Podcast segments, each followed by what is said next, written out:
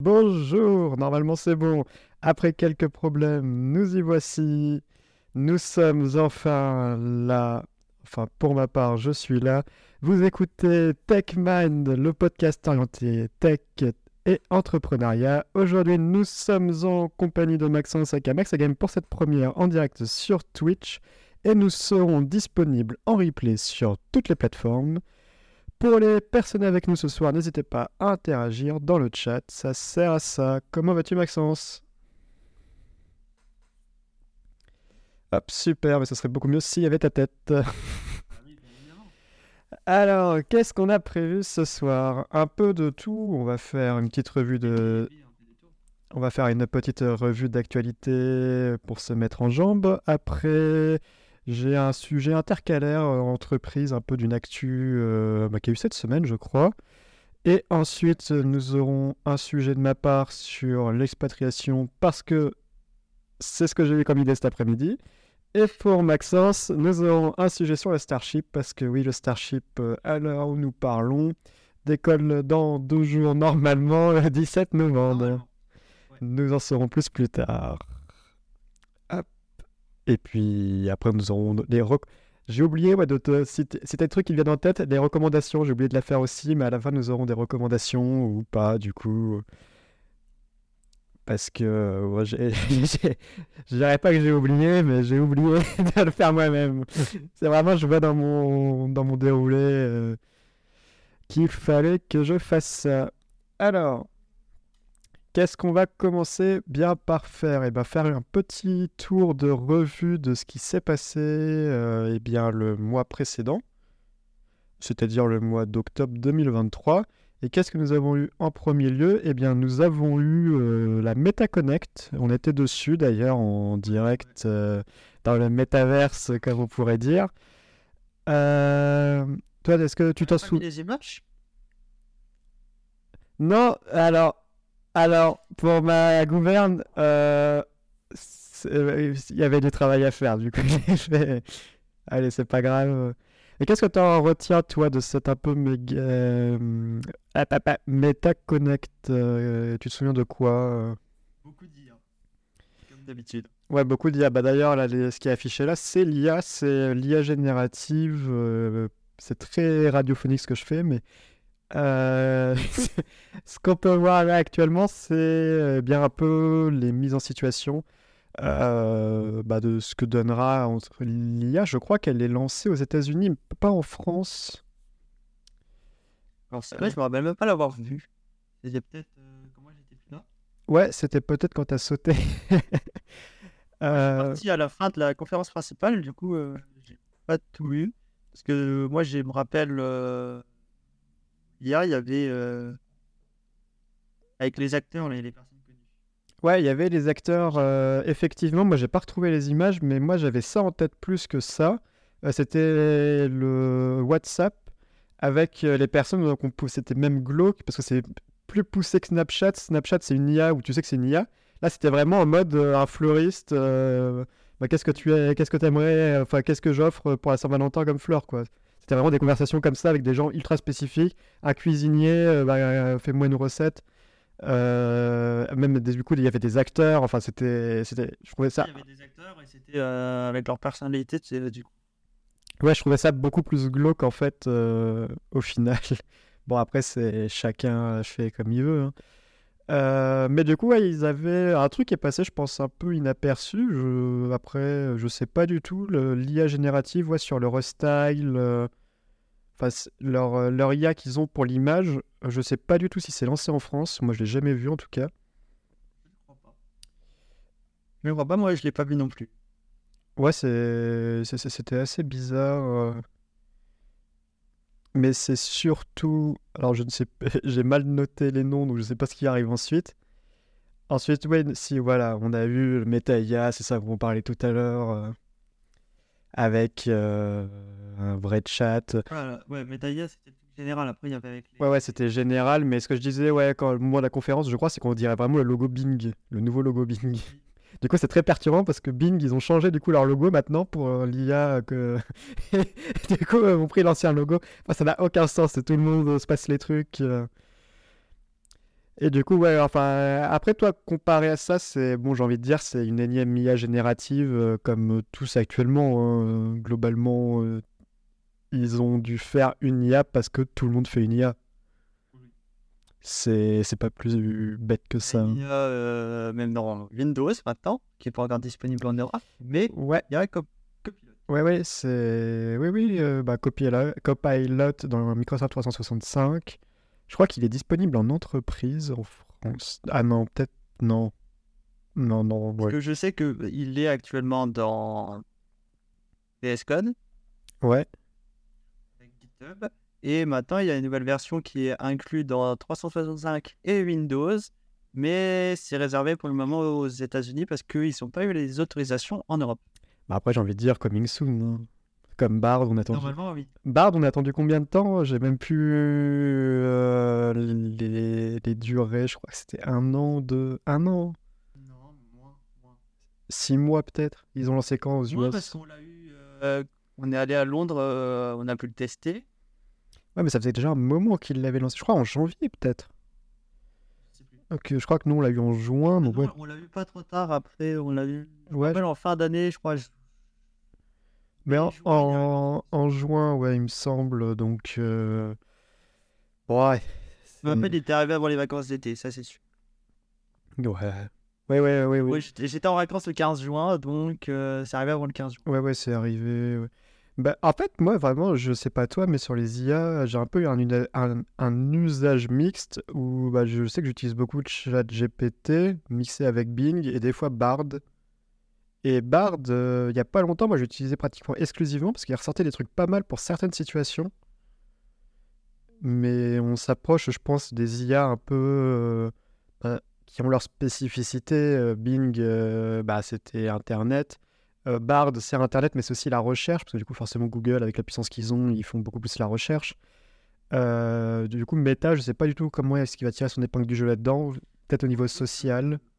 Moi, Bard, euh, souvent il me dit je ne peux pas faire ça. Alors que je pose des questions, il me dit je ne peux pas générer d'image. Tu lui poses quoi comme. Ah, génération d'images? Il génère des images Non, mais je maintenant? demande pas. de- Non, mais je lui demande. euh, Je lui ai posé des questions, il m'a dit je ne peux pas faire ça. Je ne suis pas capable de générer des images. Alors que Ouais, bah, la question n'a rien à voir avec une image. ouais, non, c'est assez bizarre. euh, J'ai envie de dire. Mais c'est surtout qu'est-ce qu'il y a eu euh, la Meta Connect Qu'est-ce qui a fait? Le Quest 3 Alors, bien sûr, je n'ai pas trouvé de vidéo parce que Alors, c'est toujours radiophonique. moi j'ai vu passer une vidéo sur Twitter tout à l'heure euh, de- d'un youtubeur euh, connu Ouais. Euh, qui l'utilisait dehors avec euh, son chien et qui a fait spawn un portail euh, dans, dans, dans l'herbe et il y a un monstre qui a attaqué le chien. Il a fait spawn un portail. Ouais, il faisait des combats euh, et du coup les... Ah bah. Mais moi j'avais vraiment vu, euh, moi qui regarde beaucoup de vlogs entre guillemets lifestyle, j'ai beaucoup vu en ce moment de gens 24 heures avec le Quest 3 comme ça se faisait à l'époque avec le Quest 2. Sauf que là vraiment du genre ils vont au supermarché et ils ont leur liste de courses, ils la tiennent comme ça. C'est juste le panel méta qui tiennent comme ça. Du coup t'as une tête euh, de l'extérieur je pense et c'est insane. Euh... Bon enfin il faut tout pour faire un monde hein, j'ai envie de dire. Et du coup, ouais, avec ce qu'on a pu voir, euh, bah, c'est qu'ils vont un peu remettre au goût du jour certains titres, il me semble, de mémoire. Euh, bah, ils vont essayer de, de pousser, je pense, les studios à remettre au goût du jour les titres. Mais déjà, il y a eu un refresh il n'y a pas longtemps des capacités du Quest 2. Euh, ils ont fait un beau refresh quand ils ont sorti le Quest 3, et du coup, maintenant le Quest 2 est plus performant, mais de vraiment 15%, hein, c'est énorme. Ils ont tout refait quand le 3 est sorti. Enfin, quand, du coup, quand le 3 est sorti, ils ont mis le nouveau SDK. Et le 3 utilise un SDK beaucoup plus euh, Ouais, poussé. du coup, J'ai quelques exemples pour les jeux qui ont été mis à jour. bah. Par exemple, je sais le jeu Stranger Things euh, qui vient de sortir. Euh, Tu dirais pas la même chose que moi. J'ai mis les notes, ça y est, ils les utilisent. Quelle note? Ouais, ouais, ouais. Quelle note? Attends. Bah, C'était en annexe sur les notes. Ah, mais j'ai pas lu l'annexe. Bon. Non, mais parce que vraiment, j'ai vu passer ça, c'est parce que du coup, j'ai vu des mauvais commentaires parce que du coup, euh, t'as le jeu version. euh, Mais il est sorti du coup, Stranger Things euh, Ouais, il VR. paraît parce que j'ai eu des retours. Euh, Il y a le jeu, la partie euh, Quest 2 et la partie Quest 3. La partie Quest 3, du coup, se joue en, en réalité augmentée. Mhm. Et alors que la version Quest 2, c'est uniquement de la VR. Et donc, euh, les gens euh, râlent un peu. Du coup, t'as Ben, deux, t'as oui. quasi deux jeux qui sont complètement différents. Mais après, ça c'était annoncé dès le début. euh, Moi, Non, non, de base, euh, ils l'ont annoncé à la à l'annonce de la du Quest 3, enfin, vers la fin. ouais. Ils l'ont annoncé après le MetaConnect, ça c'est sûr. Ah non, parce que moi j'ai vu le trailer pendant le MetaConnect, il me semble, hein, justement. Parce qu'après MetaConnect, j'ai pas regardé. Mais dans le MetaConnect, c'était vraiment, tu avais un gameplay ga- euh, full VR avec le Quest 2 et un gameplay avec le Quest 3 AR. Et c'était bien distingué, donc euh, je vois pas. C'est pour ça que je vois pas Alors, comme pourquoi les gens. Euh, qu'ils l'ont annoncé au MetaConnect. Ouais, peut-être. Je sais Euh, qu'il y a aussi le nouveau, euh, euh, je crois que c'est Ghostbuster qui peut se jouer en AR. Ghostbuster, ouais, il me semble euh, qu'il y a une possibilité en AR. Ce serait pas déconnant du tout, de toute façon. Euh, parce que le- l'expérience s'y prête bien. Et c'est surtout qu'à la fin, euh, je sais pas si tu te souviens, mais on va avoir le Xbox Cloud Gaming qui va sortir sur, euh, directement nativement en application sur le Quest, sur, enfin sur Ouais, le... pour, euh, Office, il me semble. Ouais, la suite 365 arrive. Parce que maintenant, euh, du coup, avec la sortie du Quest 3, ils ont mis un peu en ordre le hub. Moi, où avant, j'allais du coup sur Workroom, pour ceux qui connaissent, pour pouvoir travailler. Maintenant, tu peux directement travailler depuis le hub sans aller sur Workroom. Sur le hub directement, maintenant, par exemple, tu as l'application YouTube. Tu peux la minimiser et ça te fait une fenêtre. Et tu peux l'ajouter euh, au home d'accueil et avoir toutes tes fenêtres comme ça. Donc du coup, je pense que c'est là-dedans que va s'installer Office 365. Mais par contre, ce qui me trigger un peu, c'est xCloud. Je sais pas s'ils vont annoncer du genre une prise en charge native du cloud directement sur Quest ou si euh, s'ils vont faire une sorte de catalogue partagé parce qu'on sait aussi qu'ils ont annoncé bah, forcément une sorte de Game Pass à la sauce euh, Quest pour les jeux. Euh, je sais pas du tout comment ça va se goupiller, si ça va être comme Ubisoft et, d'autres catalogues où, où- où le xCloud va un peu absorber une partie aussi avec des accords bilatéraux. Et ça serait très intéressant, bah, surtout pour moi qui l'ai, le Game Pass, euh, d'avoir ce genre de- de- d'opportunité. quoi. Et ça assiérait encore plus euh, la domination de Microsoft sur le domaine, je pense.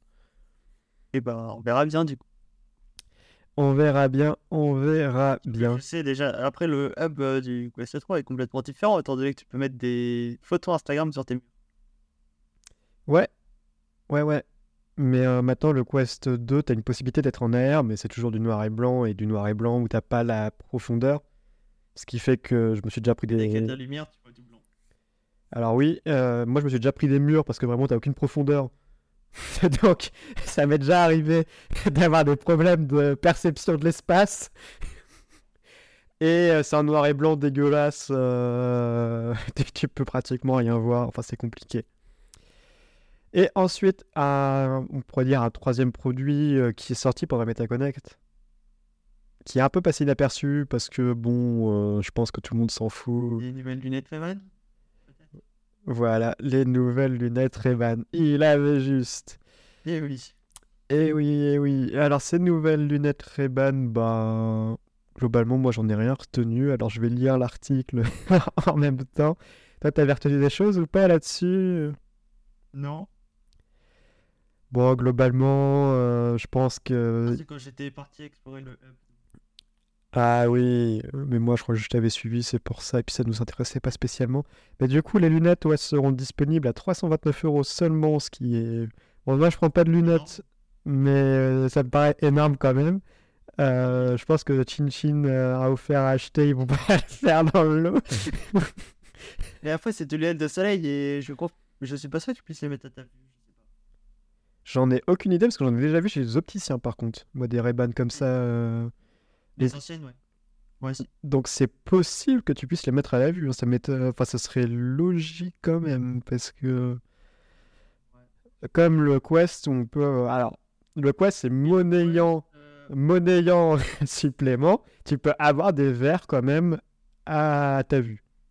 euh, ouais, c'est une entreprise externe, je crois, qui fait ça. En Europe, c'est en Allemagne. Ouais, mais disponible directement sur le store Quest. Euh, ils sous-traitent cette Ouais, partie-là.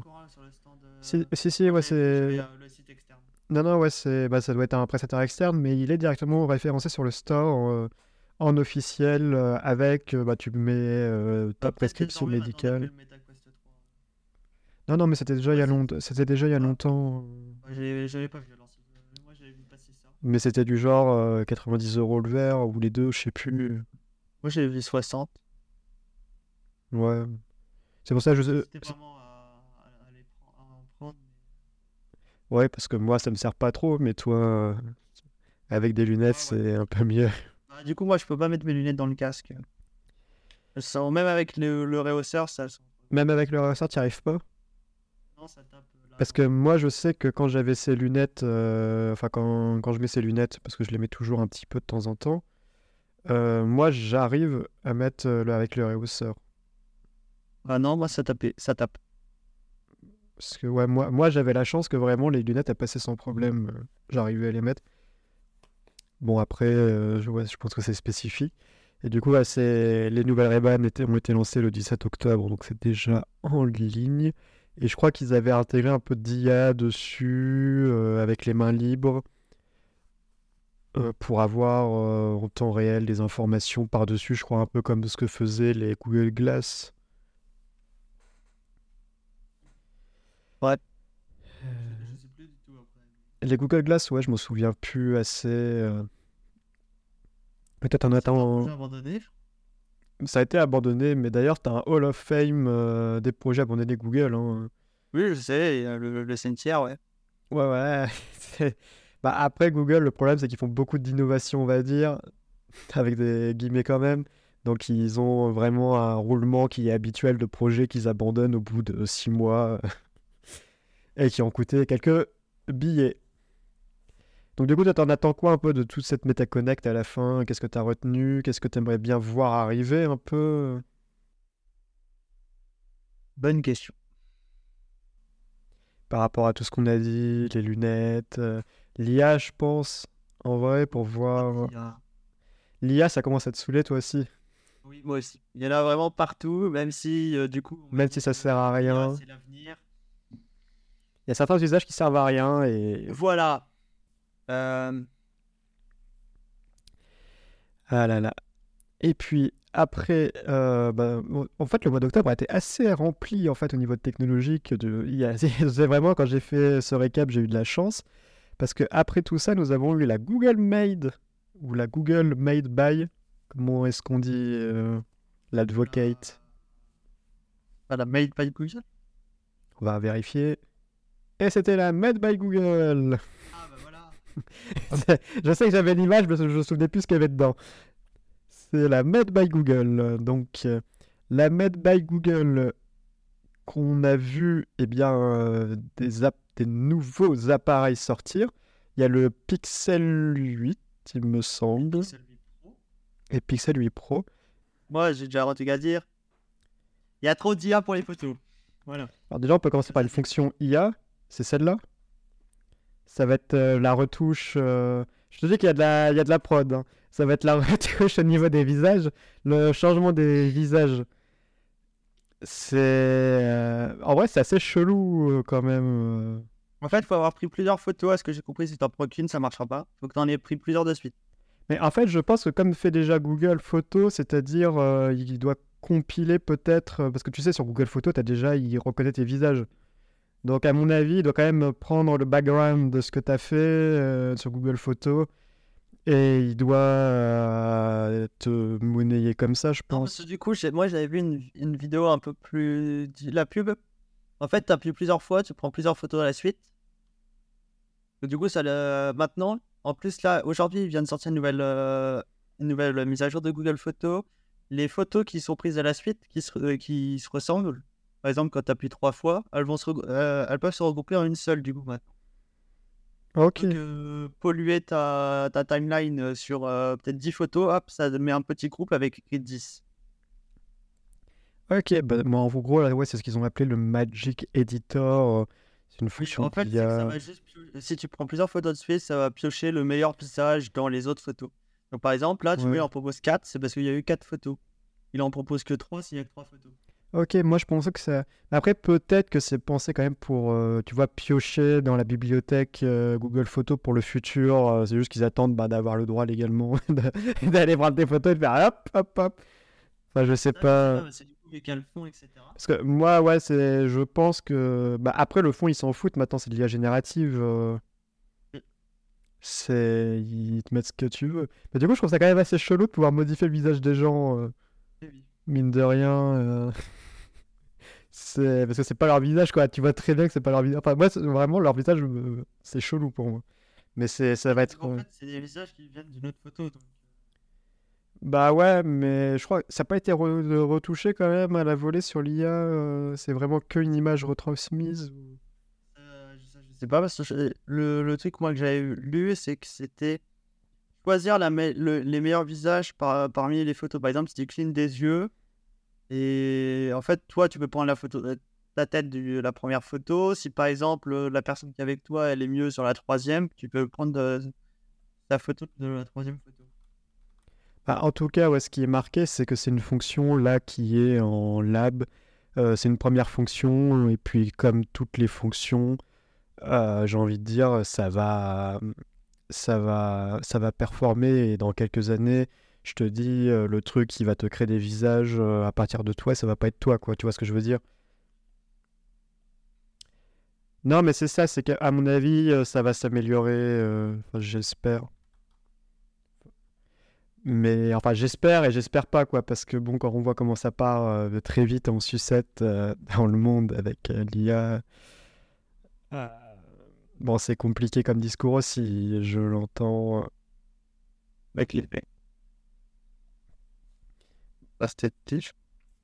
Bah, les fake news, ouais, c'est un vrai problème. Ensuite, en, bah, en fonction qui sont apparues, on a, on a quoi? On a le Magic Editor, je crois, qui a été un peu amélioré. Bah, ça, c'est nouveau. Maintenant, tu peux te déplacer comme ça. Ouais, c'est assez, euh, assez spécial. Ça, ça s'appelle du photomontage. hein, Je suis désolé.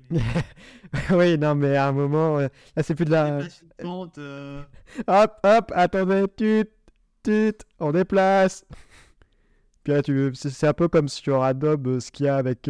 quand tu retouches les nuages, moi sur mes photos, je retouche beaucoup les nuages. Et c'est vraiment, des fois, je suis en mode... Bon, c'est de la triche, hein, parce que vraiment, les nuages, ils étaient pas là à la base.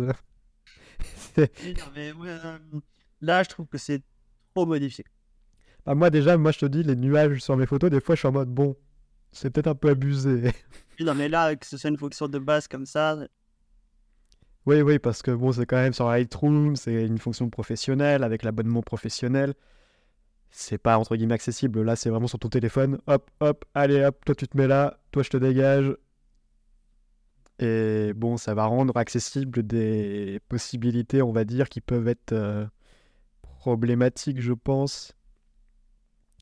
Mais du coup, ouais, maintenant, il suffit d'encercler les objets qu'on souhaite modifier. Donc ça, c'est nouveau, parce qu'avant, il fallait les gommer euh, bah, comme toutes les applications. C'est ce qui montre euh, quand elle entoure euh, euh, la tente. et c'est encore une nouvelle fonctionnalité du lab qui va... pour, par exemple, la, la, la glacière, elle clique dessus et là, c'est- Ouais, ouais, Ouais.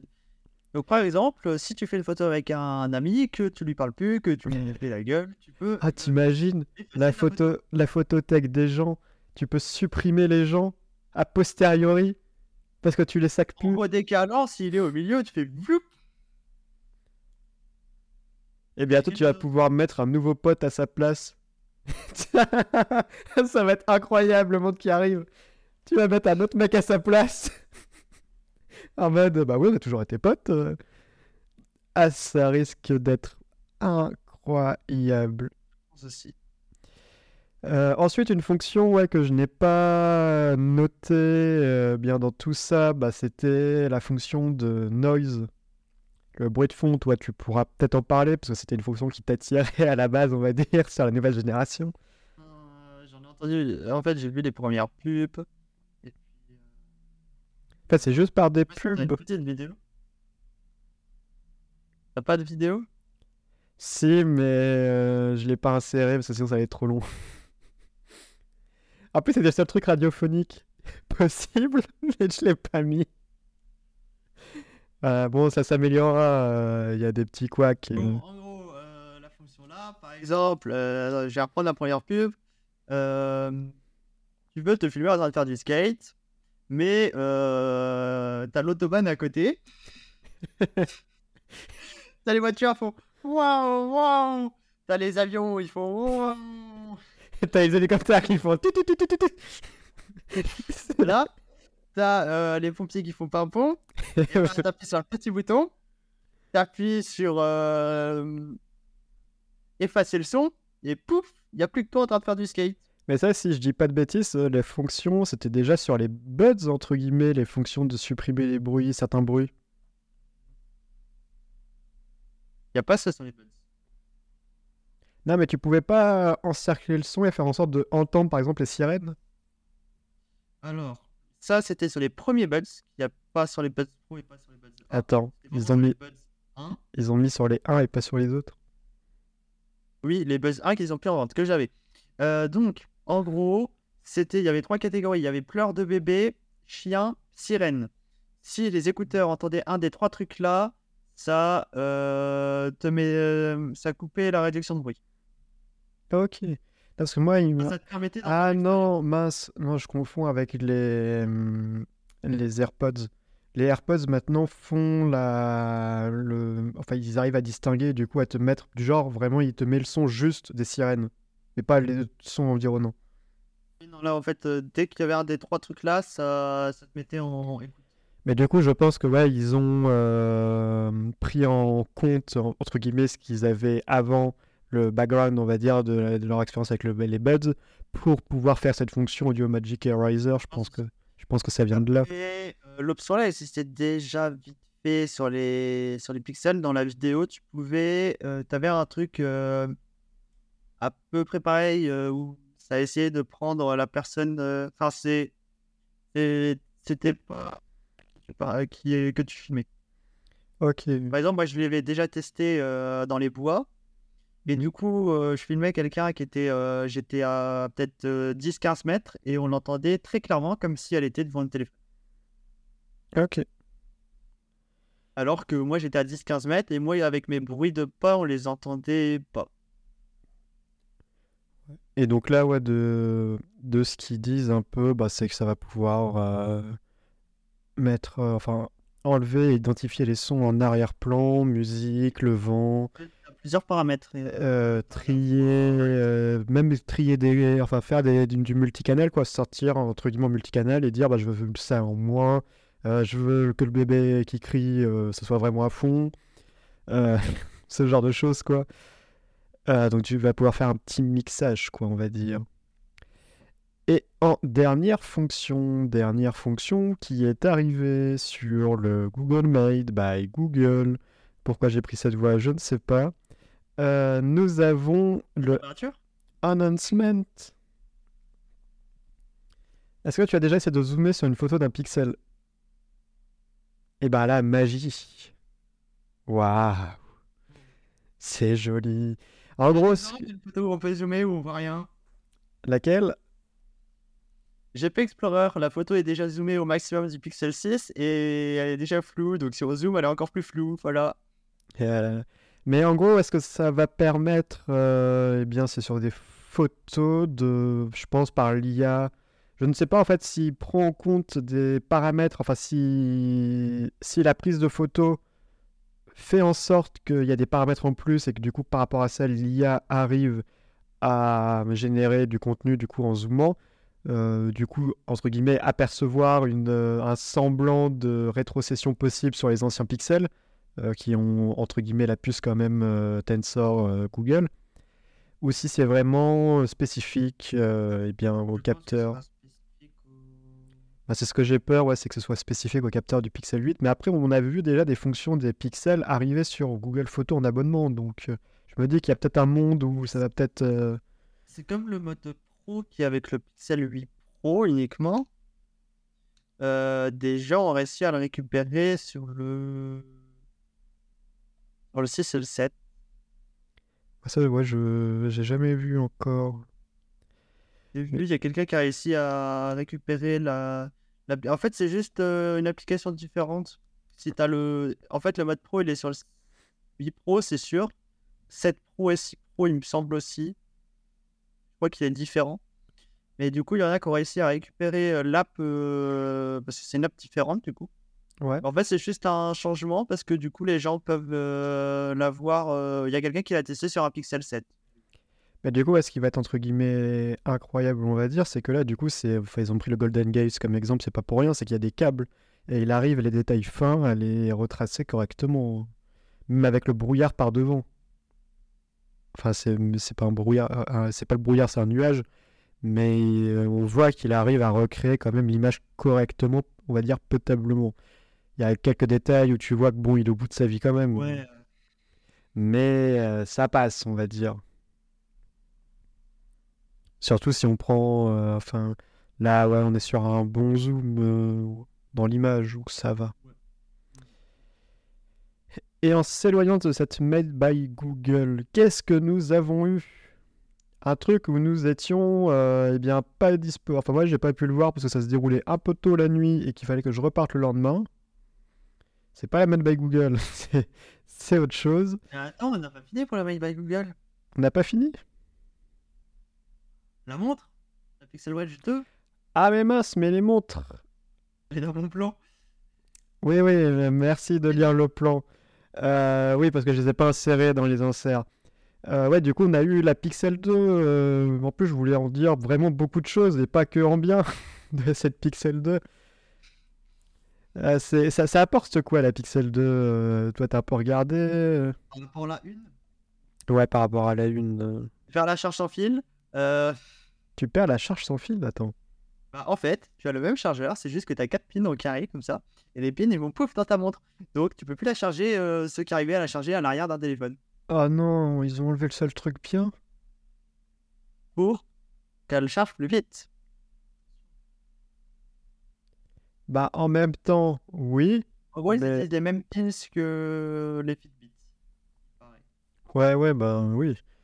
Mais ils ont enlevé le seul truc bien. Ils ont remplacé euh, l'acier inoxydable qui est là. euh, Ouais. par, Ouais, parce qu'on peut le euh, dire, on en a eu tous les deux. hein. On est, on est quand même. euh, Ils ont remplacé l'acier inoxydable par euh, de l'aluminium pour qu'elle soit plus légère et plus résistante. Ouais. Euh, ils ont rajouté le fait que euh, elle est IP68. Si je dis pas de bêtises, maintenant elle est. Enfin, elle peut durer une journée en ayant l'écran allumé Oui. en always on. 24 heures AOD. Ouais. Alors celle-là, c'est 24 heures sans AOD. Et t'as des meilleurs capteurs, je pense, euh, T'as le cardiaques. capteur euh, de stress. Euh, un capteur de stress euh, en continu. Ouais. a pas. Euh, L'oxygène, ils en ont pas parlé.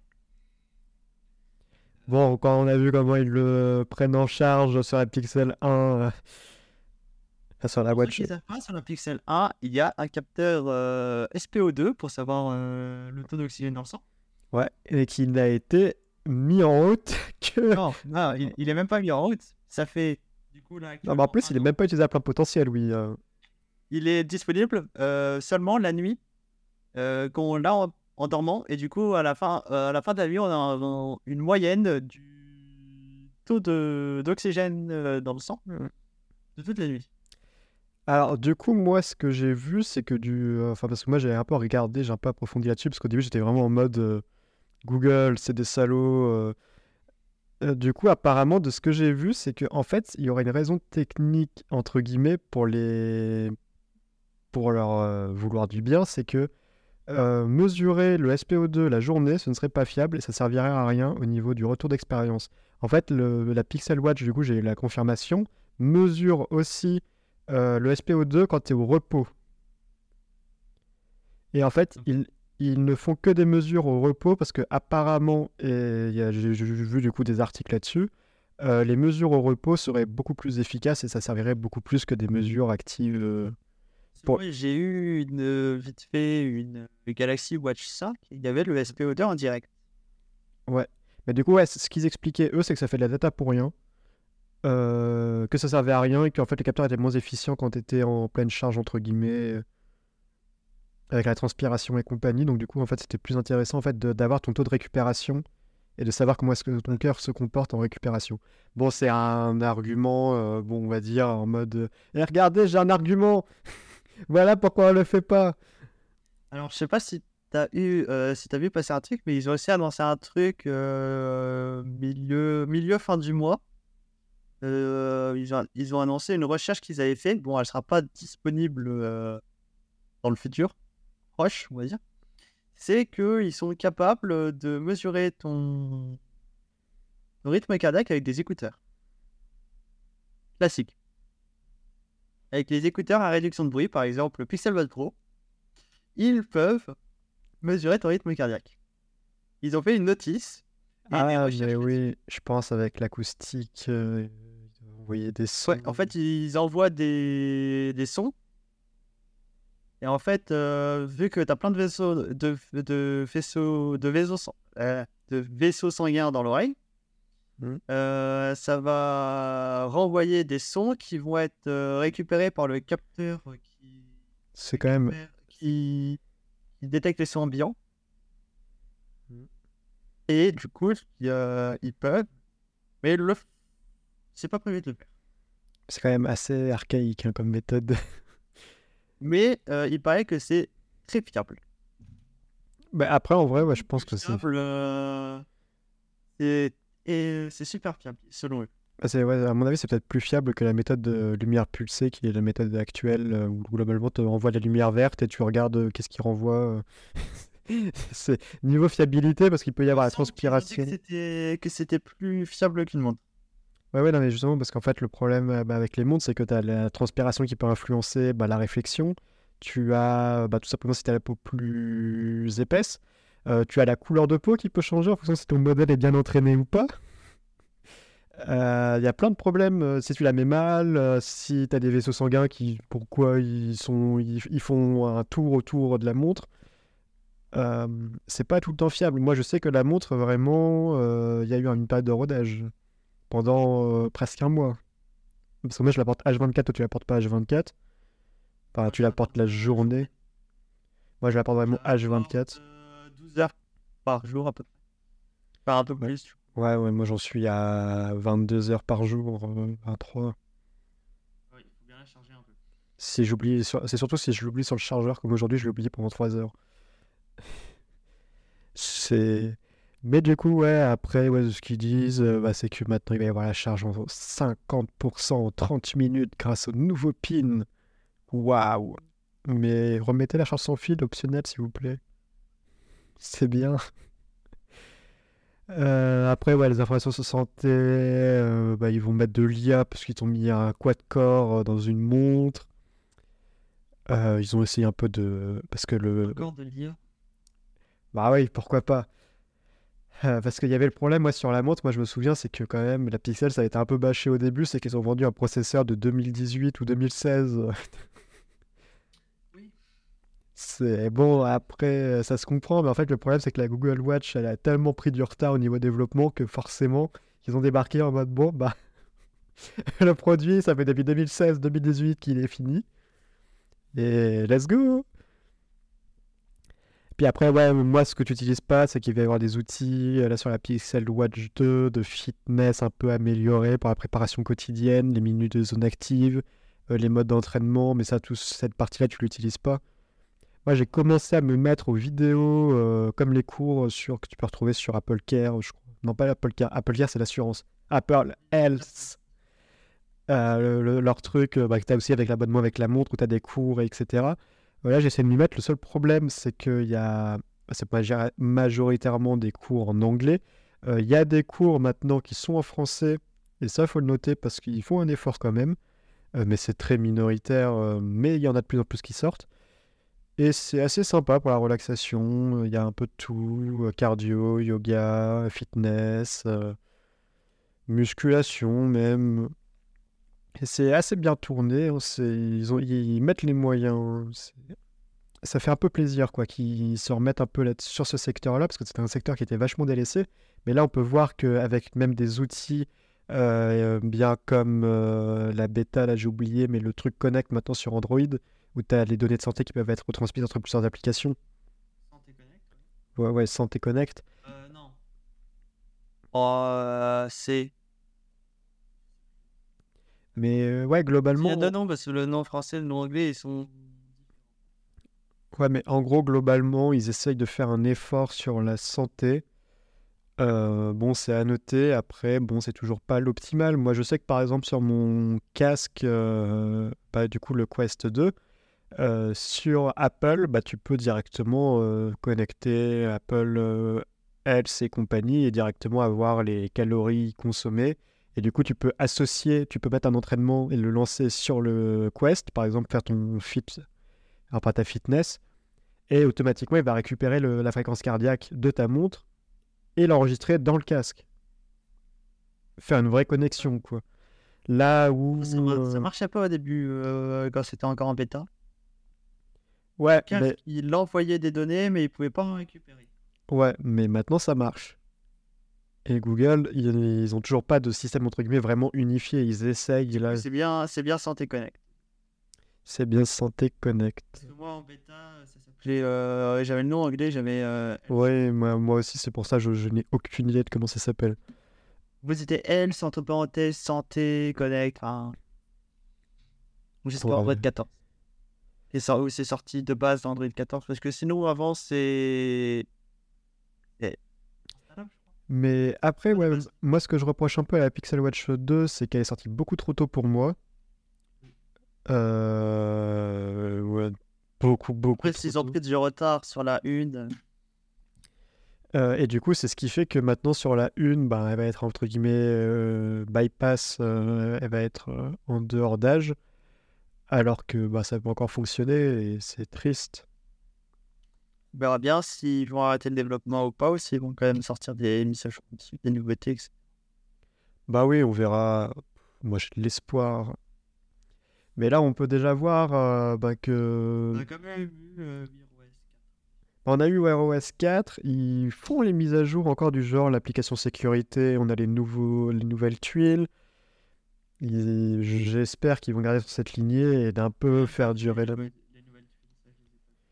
Ouais, maintenant ils ont réorganisé un peu les paramétrages, c'est un peu mieux foutu, parce qu'avant c'était vraiment... euh, fallait le vouloir pour y aller. euh. Et maintenant t'as Fitbit, l'application, qui est une vraie application. Ce qui est vraiment à noter, parce qu'avant c'était une galère sans nom. C'était... pas pourquoi Google on Google Fit et maintenant on Fitbit et euh, oui, du coup Google Fit ils le mettent un peu de côté et qu'ils passent sur Fitbit. Faut pas te poser de questions, c'est Google. euh, ils, Pourquoi ne pas fusionner euh, ils ont un cimetière à alimenter, hein, je te rappelle. et Pourquoi ne pas fusionner ou enfermer un des deux? Bah, je sais pas trop. Moi je sais que tout le monde pense, enfin beaucoup de gens pensaient que la montre sortirait avec Google Fit. Bah ouais, mais elle est sortie avec Fitbit. Et quand elle est sortie avec Fitbit, euh, des gens n'ont pas compris. Pas. Je pense qu'ils ont loupé l'étape comme quoi euh, Google avait racheté Fitbit. Mais tu sais que moi, vraiment, c'était, je- ça m'était passé. En fait, ils l'ont racheté tellement il y a longtemps que j'étais vraiment en Ah, du mode. coup, moi, euh, depuis le moment où ils l'ont racheté, euh, je me doutais qu'ils allaient sortir une montre un jour. Mais le problème, moi, c'est que Fitbit, ils l'ont acquis bah, quand ils ont commencé la Pixel Watch 1. Et du coup, en fait, à mon avis, la Pixel Watch 1, elle a pris du retard parce que bah, il fallait faire la transition et ils n'avaient pas prévu. Euh, parce que. Mais oui, ils sortent quand même des produits euh, sous la marque. euh, Oui, ils continuent. Bah là, après, ils ont restreint à certains pays, ils ont essayé d'unifier. Du coup, ils ne vendent plus les produits Fitbit au marché où les Pixel Watch ne sont plus vendus, enfin ne sont pas vendus. Du coup, des marchés où avant Fitbit était ont été supprimés, comme le Vietnam, il me semble, enfin des pays comme ça, où euh, Pixel Watch n'est pas, euh, n'est pas présente. Et du coup, la Fitbit, la nouvelle, ne sera pas présente dans ces pays. Et les nouvelles, enfin les anciennes, ne sont plus mises à jour dans ces pays. Euh, ils essayent d'unifier la présence de la marque. Bon, euh, là c'est un peu contre le consommateur, mais ils essayent d'unifier. Donc il y a une synergie qui va se faire. De toute façon, à un moment, il, y a- il va y avoir une fusion de Fitbit et Pixel Watch. Et il va y avoir plus qu'un seul modèle, de toute façon. Euh, moi, ce que j'attends de toute façon de voir, c'est. que- Je sais plus, il y a combien de modèles euh, de. Ma Fitbit, moi, ce que j'attends vraiment de voir en Pixel Watch, c'est euh, les modèles enfants. Parce que. aux États-Unis, Fitbit, ils ont un vrai marché sur les modèles enfants avec AT&T et d'autres opérateurs où tu as ta montre directement avec une carte SIM intégrée, euh, une eSIM, et où ton gosse, il a un bouton entre guillemets d'urgence, tu peux l'appeler, tu peux savoir où il est. Euh, c'est pas une montre entre guillemets une, smart, une smartwatch, mais c'est tu sais où est ton gamin à toute heure, à tout temps. euh. Oui, il y a cinq modèles différents de euh, Fitbit. En plus des deux Pixel Watch qui sont vendus parce qu'ils vendent toujours la même. Ok. Oui, ils vont toujours Il y a la Sense 2, la Versa 4, la Charge 6 qui vient de sortir il y a, bah, il y a pas longtemps. Hmm. Qui est sorti après, juste après la Pixel Watch 2. Il y a la Inspire 3 et la Lux. Ok. Et, et puis voilà pour euh, la mettre by Google un peu de ce qui s'est passé. Et ensuite, qu'est-ce qu'il y a eu? Du coup? Oui, le lundi ou le mardi. Non, c'était le mardi, mardi 31 octobre. Euh, nous, on était, nous, n'était pas disponible parce qu'il fallait qu'on parte euh, à l'événement qui va arriver après de ce qu'on va parler. On rentrait à 1h du matin. Euh, On était où? Ah oui, non, mais en plus, on aurait pu la regarder, mais j'y ai pas pensé. Non, mais non, parce que non, nous, on était le 1er novembre à 1h du matin. Ah oui, oui, oui. Non, c'est oui, c'est- oui. c'est pas. Non, non. Moi, c'est- moi, parce que moi, je me souviens, c'était le matin avant que je parte justement à Paris, et du coup, je pouvais pas regarder parce que j'avais pas me lever à 1h du matin en partant à Paris à 9h. Euh, ça aurait été suicidaire. Mais du coup, c'était. Il y, en avait... il y en avait une t'as plus tôt dans le mois, non? Bah, en fait, c'est une keynote surprise. Ah oui, parce qu'il y a. Ah, du coup, tu viens de spoil. Et bon. Euh... Ah oui, parce que moi, j'avais vu. euh, Il y avait la keynote qu'il y avait eu. euh, Depuis octobre, je sais pas. Ouais, non, mais là, c'était un truc un peu surprise. Euh, c'est vraiment, il- en fait, c'est- c'est- ça a leaké, je crois, dans un journal en mode, il y a des gens qui ont été invités le 31 octobre, euh, enfin le 30 octobre euh, à 9h ou 18h euh, au siège de Google, au truc presse. Mais déjà, je crois, une semaine avant. Ah oui. C'était vraiment en mode bonjour. Et du coup, qu'est-ce qu'ils ont annoncé à cette keynote? Apple, les opticiens, ils ont annoncé les M3, les processeurs. Ah là là, on les attendait. Alors nous, on n'est pas eu dans l'environnement Apple pour ça. Moi, j'ai déjà pu tester des Mac en M1, si je dis pas de bêtises. Ouais, je crois que c'était des M1. Ils sont pas riches à renouveler tous les ans. Oui, c'était M1. Euh, Et du Alors, moi, j'ai pu tester euh, un Mac euh, sous Intel. Ouais, c'est pas la même chose. Moi, j'ai vraiment testé en Mac M1, ça, ça dépote, mais bon. Euh, le prix aussi. Donc, du coup, ils ont annoncé cette nouvelle génération M3, M3 Pro, M3 Max avec le retour des stations euh, Mac, euh, les écrans intégrés avec les, maintenant les M1, de- enfin, les puces M dedans. Ce qui était un peu décrié parce que ben, là où c'était entendable sur un ordinateur portable d'avoir de la consommation réduite sur un ordinateur fixe, Bon, ça sert, euh, ça sert pas trop, on va dire. euh, je vais vite me mettre des gens à dos. Euh, mais à cette keynote, du coup, ils ont pu développer un peu leur nouvelle gamme de M3, ce qui était un peu marrant. J'ai pas réussi à retrouver le graphique, mais c'est qu'ils ont comparé la puce M3 avec la M1 en termes de performance, ce qui n'a aucun sens. Tout le monde était en mode, mais ça n'a aucun sens. Euh, c'était assez bizarre pour ça euh, pendant la conférence. Et Moi, du j'ai coup, utilisé les tailles. ouais, il y a Ah non, non, ça, non c'est entre M1 et M1 Ultra. les, du coup dans les de nouvelles fonctionnalités, bah, tu as de nouveaux meilleurs GPU, tu as une architecture, je crois, qui a été remodifiée, euh, 30% plus rapide que la famille M1. Euh, bon, c'est ça dépote quoi. euh, et tu as une architecture ouais, qui permet d'avoir du 198 Go euh, de mémoire euh, connectée, que ce soit, je pense, vidéo ou processeur ou RAM. Et du coup, par rapport à ces petites puces, ben, je pense que Apple font leur chemin de toute façon dans l'univers euh, de la puce PC. Là, ils nous disent comme quoi ça permettrait d'avoir des Macs qui ont une autonomie de 22 heures en montage. Bon, c'est pas dégueulasse. je pense que j'ai retrouvé tes graphiques. Ouais, mais j'ai pas cherché bien longtemps, c'est pour ça. Donc, euh, par exemple, euh, euh, performance de rendu rapide sur euh, Final Cut Pro, Ouais. avec il y a celle du M1, c'est sur des MacBook Pro 13 pouces. Le M2 il est 5,9 fois plus rapide et le M3 est 7,4 fois plus rapide que le M1. Ouais, donc après, c'est mais c'est des usages. Après, bon, il va falloir. après j'ai sur euh, euh, agrandissement d'image euh, sur Photomator Mhm. de l'upscaling. Donc euh, toujours les mêmes ordi, MacBook Pro 13 pouces. Le M2 est 14,9 fois plus, plus rapide que le M1. Et euh, le M3 est 17,7 fois plus rapide que le M1. Ouais, mais après, bon, euh, je pense que c'est plus au niveau des performances que ça va pouvoir apporter en accélération matérielle, ce qui est intéressant à regarder. Euh, là, ils ont sorti trois gammes, bah, M3, M3 Pro, M3 Max, avec des caractéristiques différentes, mais bon, enfin tout le monde s'y attendait, quoi. C'était pas vraiment une surprise quand ils ont annoncé la puce M3, on a fait bon. En même temps, ils n'allaient pas, ils allaient pas faire en mode bon, on revient chez Intel. Ah, c'était une belle aventure, on revient chez Intel, euh, merci à tous. Ça aurait été un peu bizarre. Et du coup, pendant cette conférence, on a pu avoir un aperçu assez marrant de ce qui est possible de faire avec un téléphone. Du coup, t'en as pensé quoi un peu de tout ça? Enfin, toi, t'as un peu regardé les behind the scenes, parce que moi, j'en ai vraiment entendu beaucoup parler. Ouais, euh, ouais, je...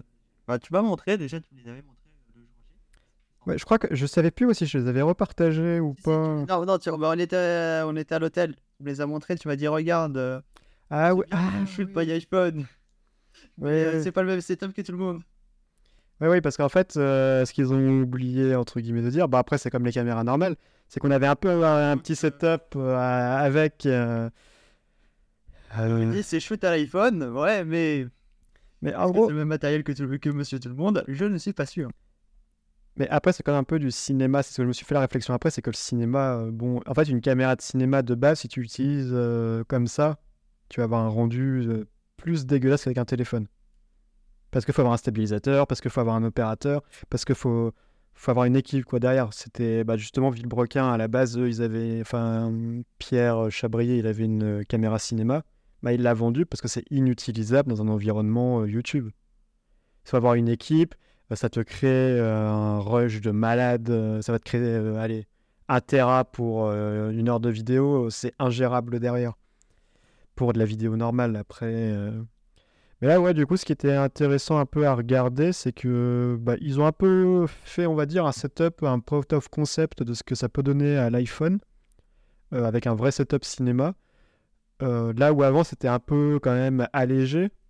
Là, ils ont vraiment posé, entre guillemets, euh, leur machine sur la table parce que ils ont fait ça de nuit en plus. Ce qui est remarqué dans la promotion, c'est qu'ils t'ont euh, fait quand même un environnement de nuit à l'iPhone. C'est quand même à noter. Et ça, grâce au nouveau Apple Log qui est avec l'iPhone 15. Euh, bon, il faut avoir par contre un câble, on le voit très bien sur la vi- photo. Il faut avoir un câble branché avec un disque dur derrière pour pouvoir enregistrer. Parce que l'Apple Log fait plus de data en 10 secondes que ce que la capacité maximale de l'iPhone. ça, ça pose quelques problèmes. Mais c'est faisable. Euh, là, ce qu'on peut voir, c'est qu'ils utilisent l'application euh, Blackmagic Camera. Euh, je crois pas que c'est Black. Oui, si Blackmagic Camera, qui est qui permet en fait d'utiliser bien l'iPhone euh, comme une caméra classique, on va dire, faire les réglages d'ouverture, euh, faire ces, toutes ces choses-là en manuel, pas comme certains sur les sur euh, certains événements. Euh, donc, ce qui est intéressant, ouais, c'est que du coup, ils ont fait venir des réalisateurs euh, entre guillemets, on va dire pro, euh, qu'ils ont shooté ça en 4K 60 images par seconde, avec un setup qui est pas trop dégueulasse. Euh, les retours qu'il y a eu un peu de l'équipe, ils étaient assez bons sur l'utilisation de l'iPhone, euh, que ce soit les équipes de colorimétrie, euh, les équipes bah, sur le terrain. tout le monde avait entre guillemets un bon retour sur la capacité de l'iPhone et sur la facilité d'utilisation. Parce qu'on peut même voir bah, que dans certains usages, ils ont carrément utilisé une roue, bah, comme on peut avoir sur un objectif. Euh, enfin, sur un- une caméra professionnelle avec un objectif en fait que tu fais le focus avec un contrôleur à distance. Euh, tout ça, c'est possible avec l'application Blackmagic Camera. Et donc, du coup, en fait, ils ont vraiment poussé ça très très loin avec des gimbals, là, comme on peut voir euh, à l'écran, mais aussi des chariots, parce que pourquoi pas, ça n'a aucun sens. La caméra, c'est vraiment le tout petit truc qu'il y a au bout. Et là, on peut voir que sur. Si euh, ils utilisent aussi euh, Tentacle euh, Sync, on disait toutes les caméras. Ouais. Et ce qui est intéressant aussi à regarder, c'est que là, ils ont une sortie en SDI. En dessous de l'iPhone, le câble jaune, c'est du SDI et un convertisseur au-dessus. euh, pour pouvoir avoir tout simplement la vidéo en direct, parce qu'ils ont des vraies régies après derrière avec la vidéo en direct. euh. Et puis, bon, euh, les panneaux LED, c'est pas les panneaux LED qu'on a chez nous. il fait jour. c'est là, c'est jour, nuit. Tu les éteins, t'as deux générateurs électriques derrière qui sautent. Enfin, qui s'éteignent. Enfin, c'est... Mais c'était intéressant quand même à regarder, je trouvais, parce que, euh, bon, même si c'est un environnement contrôlé, comme sur un film en fait en soi, euh, euh, c'était quand même intéressant à voir que les usages quand même pouvaient aller bien loin et qu'avec le C-Log, justement, maintenant, on pouvait enregistrer des vidéos de très bonne qualité de nuit. Euh, et ils ont utilisé, euh, je sais pas, je crois pas que je l'ai dit, mais ils ont utilisé vraiment une variété de trucs. Ils, ont, ils avaient des chariots, ils avaient des gimbals, ils avaient des drones, euh, ils avaient des bras télescopiques robotisés. Enfin, c'est vraiment, ils t'ont tout fait. Ils t'ont tout testé pour être sûr. Pour, pour ouais, du coup, c'était vraiment un truc en mode regardez, on peut faire ça, ça marche, on l'a fait. Et euh, bah, la présentation, moi je l'ai regardée, elle est très propre, il n'y a pas de problème, c'est du 4K 60 FPS, euh, comme on pourrait filmer avec une caméra professionnelle. Alors, je viens de le lire vite fait l'article, je viens de voir. C'est grâce à- au port USB-C. Bah, après, euh, c'est pas spécifiquement le port USB-C, mais c'est là où ils auraient mis. L'iPhone 15 Pro Max doté du nouveau port USB-C représente une avancée considérable en matière de transfert de données avec un débit pouvant atteindre 10 gigabits par seconde avec un câble compatible USB 3. On rappelle bien évidemment qu'avec un iPhone 15 classique, ce n'est que de l'USB 2 et non pas de l'USB 3. Mais le Lightning, c'était pas déjà le cas. euh? Lightning.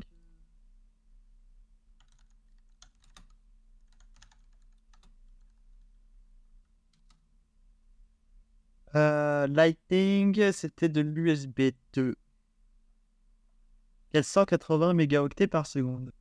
Parce que moi, pour moi, le Lightning, ils avaient quand même amélioré. euh, Bon, après. C'est... Ça se discute, ça se discute toujours. Bon, du coup, moi je trouvais ça vraiment intéressant à regarder un peu parce que nous on a eu le truc avec les pixels. euh, Nous, moi j'ai un Pixel 6a, toi t'as un 6. Euh, c'est en vidéo, ça se défend, mais c'est pas très poussé encore. Moi, le Pixel 6a, la vidéo ça passe, mais ça fait des très délavé. Euh, Pixel 6 ça va un peu mieux. Les nouveaux, peut-être que ça va un peu mieux. Toi, t'hésites sur le 8. Euh, Mais ouais, enfin, c'est bien quand même que Apple, euh, dans l'industrie, montre que c'est possible avec des moyens un peu plus, un peu plus bas. Bon, c'est derrière toute l'équipe technique autour. Ah, c'est toujours ça, c'est toujours ça le problème. Et puis voilà pour cette keynote. Et après la keynote, du coup, vraiment, littéralement, euh, peut-être euh, moins de 24 heures après, il y a eu quoi à Paris euh, On pourrait considérer ça comme du technologique? Là, Paris Games Week. Et oui. Et nous y étions. Voilà. On y était, la Paris Games Week. Du coup, la Paris Games Week, bah, c'était ça. Euh, là, c'est les images bah, de la précédente année, parce que ça, c'était le trailer pour cette année, donc ils peuvent pas l'avoir fait en pré-shot. Euh, toi, t'en as pensé quoi un peu euh, des premières impressions? Je m'attendais à pire, honnêtement. Bah, moi, j'étais ouais, j'étais en mode. euh, je m'attendais à pire. Mais en même temps, bon. Vu l'an dernier. euh, avoir mieux. Voilà, il y aurait pu avoir mieux. C'est. Ouais. C'est- bizarre. Ouais. hein. C'est-. Ben, moi, en fait, je regardais beaucoup les éditions des années précédentes. Et les éditions des années précédentes, ça n'a rien à voir. Du genre, il y a une année, t'avais un tyrolien Fortnite avec les parachutes en plein dans le hall. J'étais en mode, non, mais moi, je veux voir ça. C'est ça que je veux voir, moi. C'est pas. Ah, c'était là, c'était encore un- là, c'était vraiment un salon en mode euh, bah t'as des stands et t'as des gens. C'est c'est- ah j'ai perdu ton son, je crois. Ah si, c'est bon. C'est ouais ouais c'est bon. Euh, mais Ouais, bah après, il y avait quelques stands qui, qui faisaient toujours comme les années présentes. Asus, par exemple. ouais. Pour pas les citer. En fait, c'était les seuls à vraiment c'est- fou- fournir en goodies, on pourrait dire, euh, parce que tous les Game One, mais Game One, c'était, ils fournissaient bonbons.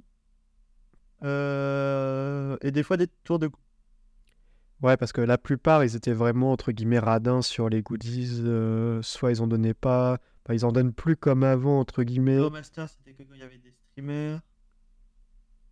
Ouais, Et, en- et encore. euh, la scène principale maintenant qui est sponsor. Euh, tout est sponsor maintenant. Voilà, La scène principale avait avant été. Oui, elle, elle était sponsor, c'est pour ça que je dis elle est sponsor, mais parce que je pense en fait au fait que en fait toutes les entités sont sponsors dans le sens où là il y avait le Creator Lounge TikTok, il y avait la scène euh, PGW euh, Fnac. Euh, là, les années d'avant c'était d'autres choses. Là il y avait même Red Bull pour. euh, Mais Red Bull j'ai même pas vu de distribution. En fait il y avait juste la détente zone que je n'ai même pas vu au final. Bah, c'est la détente, euh, la détente zone, c'était à côté du pit stop. Ah oui je dis une il bêtise y avait mais les simulateurs. Les pit stops étaient à droite. Et donc à l'opposé, enfin de l'autre côté du stand, euh, donc à droite des, du pit stop, il y avait la détente zone, genre il y avait un sorte de bar où tu peux venir chercher tes Red Bull. Ouais, ouais, euh, j'ai- mais en fait, j'ai jamais vu de personne vraiment en en prendre parce que c'était vraiment dans. Bah, c'était payant. c'est- C'était, mais je pense que c'était payant parce que c'était de l'autre côté du mur en plus, c'était face au mur extérieur où personne ne passait, donc c'était en plus dans un endroit hyper pas accessible. Euh, bon, c'est comme ça. Mais après, c'était assez marrant parce que maintenant il y a le, il y a les sports entre guillemets de façon générale qui sont intégrés, enfin, qui Il y ils avait ont. du skate? Il y avait du skate euh, qui prenait beaucoup de place, il y avait du basket, il y avait du Ah ping-pong. euh, et à chaque fois, ils ont essayé de faire entre guillemets un parallèle virtuel avec un jeu, euh, par exemple le ping-pong où on jouait en VR, un jeu. Et vraiment, je voyais des gens qui étaient dos à dos, comme ça, avec des raquettes. Et c'est vraiment si tu n'avais pas, t'avais pas l'écran, donc c'était vraiment dans un vide sidéral. tu voyais les gens dos à dos en train de donner des coups, comme ça. Pouf, pouf, pouf. C'était, c'était spécial, mais ouais, du coup, ils ont essayé d'apporter cette touche un peu euh, bah, réelle, on va dire.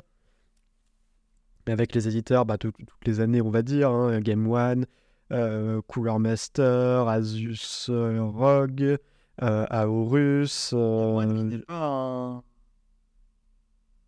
c'est pas un exposant, oui, mais c'est un, un professionnel, entre guillemets, habitué du salon, on va dire. C'est un partenaire d'ailleurs, il me semble. Enfin, Game One n'est pas, comment t'as dit, les... Et... Oublié le mot que tu as... Et il a oublié. Ouais, t'as dit Asus, Cooler Master et tout, mais Game One, euh, Oui, oui, non, mais n'est pas...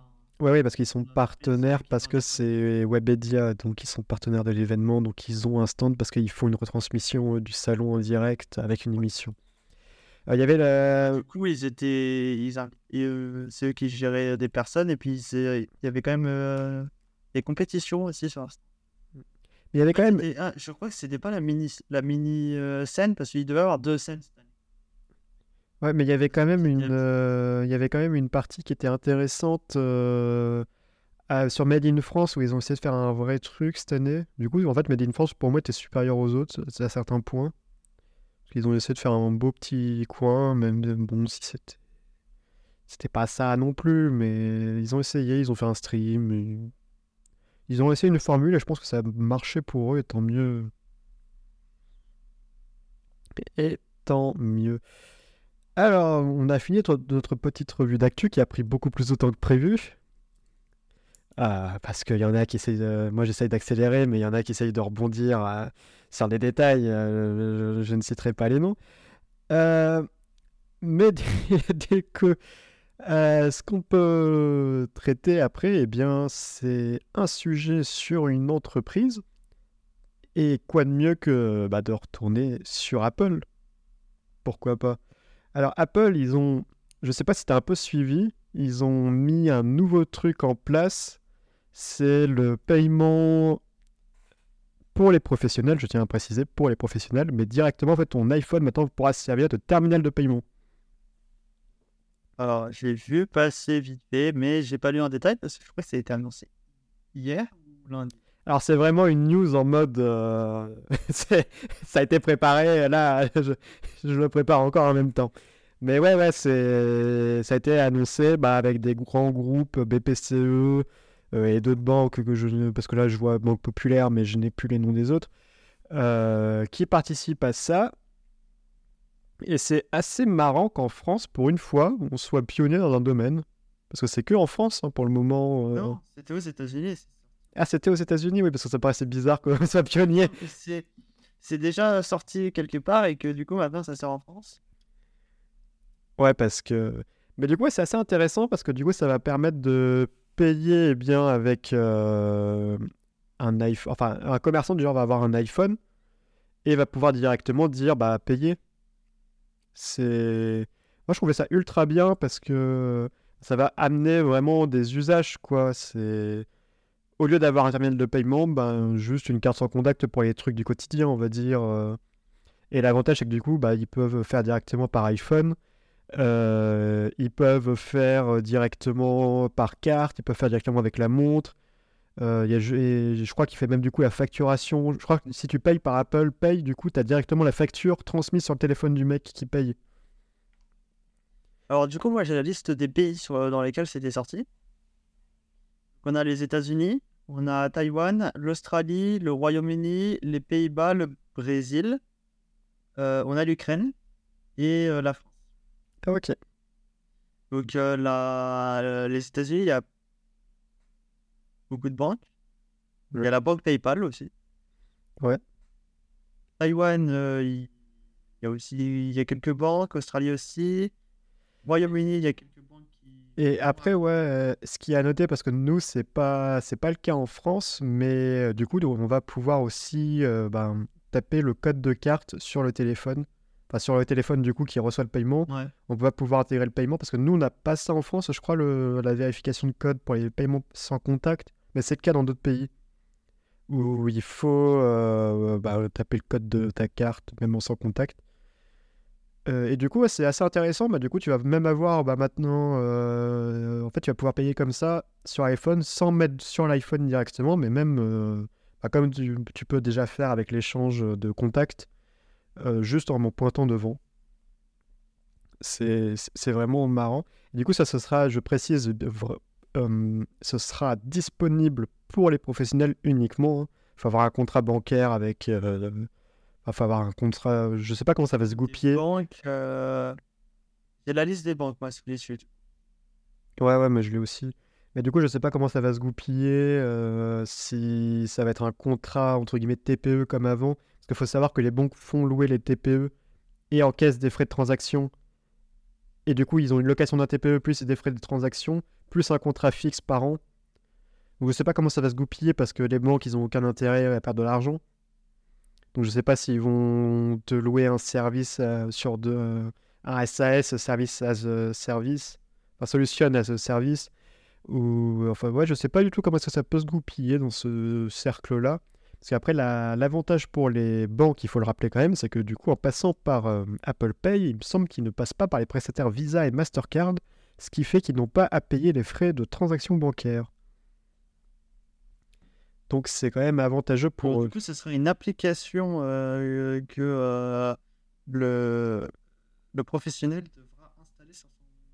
Oui, parce que euh, moi, j'ai un peu fait les recherches avant.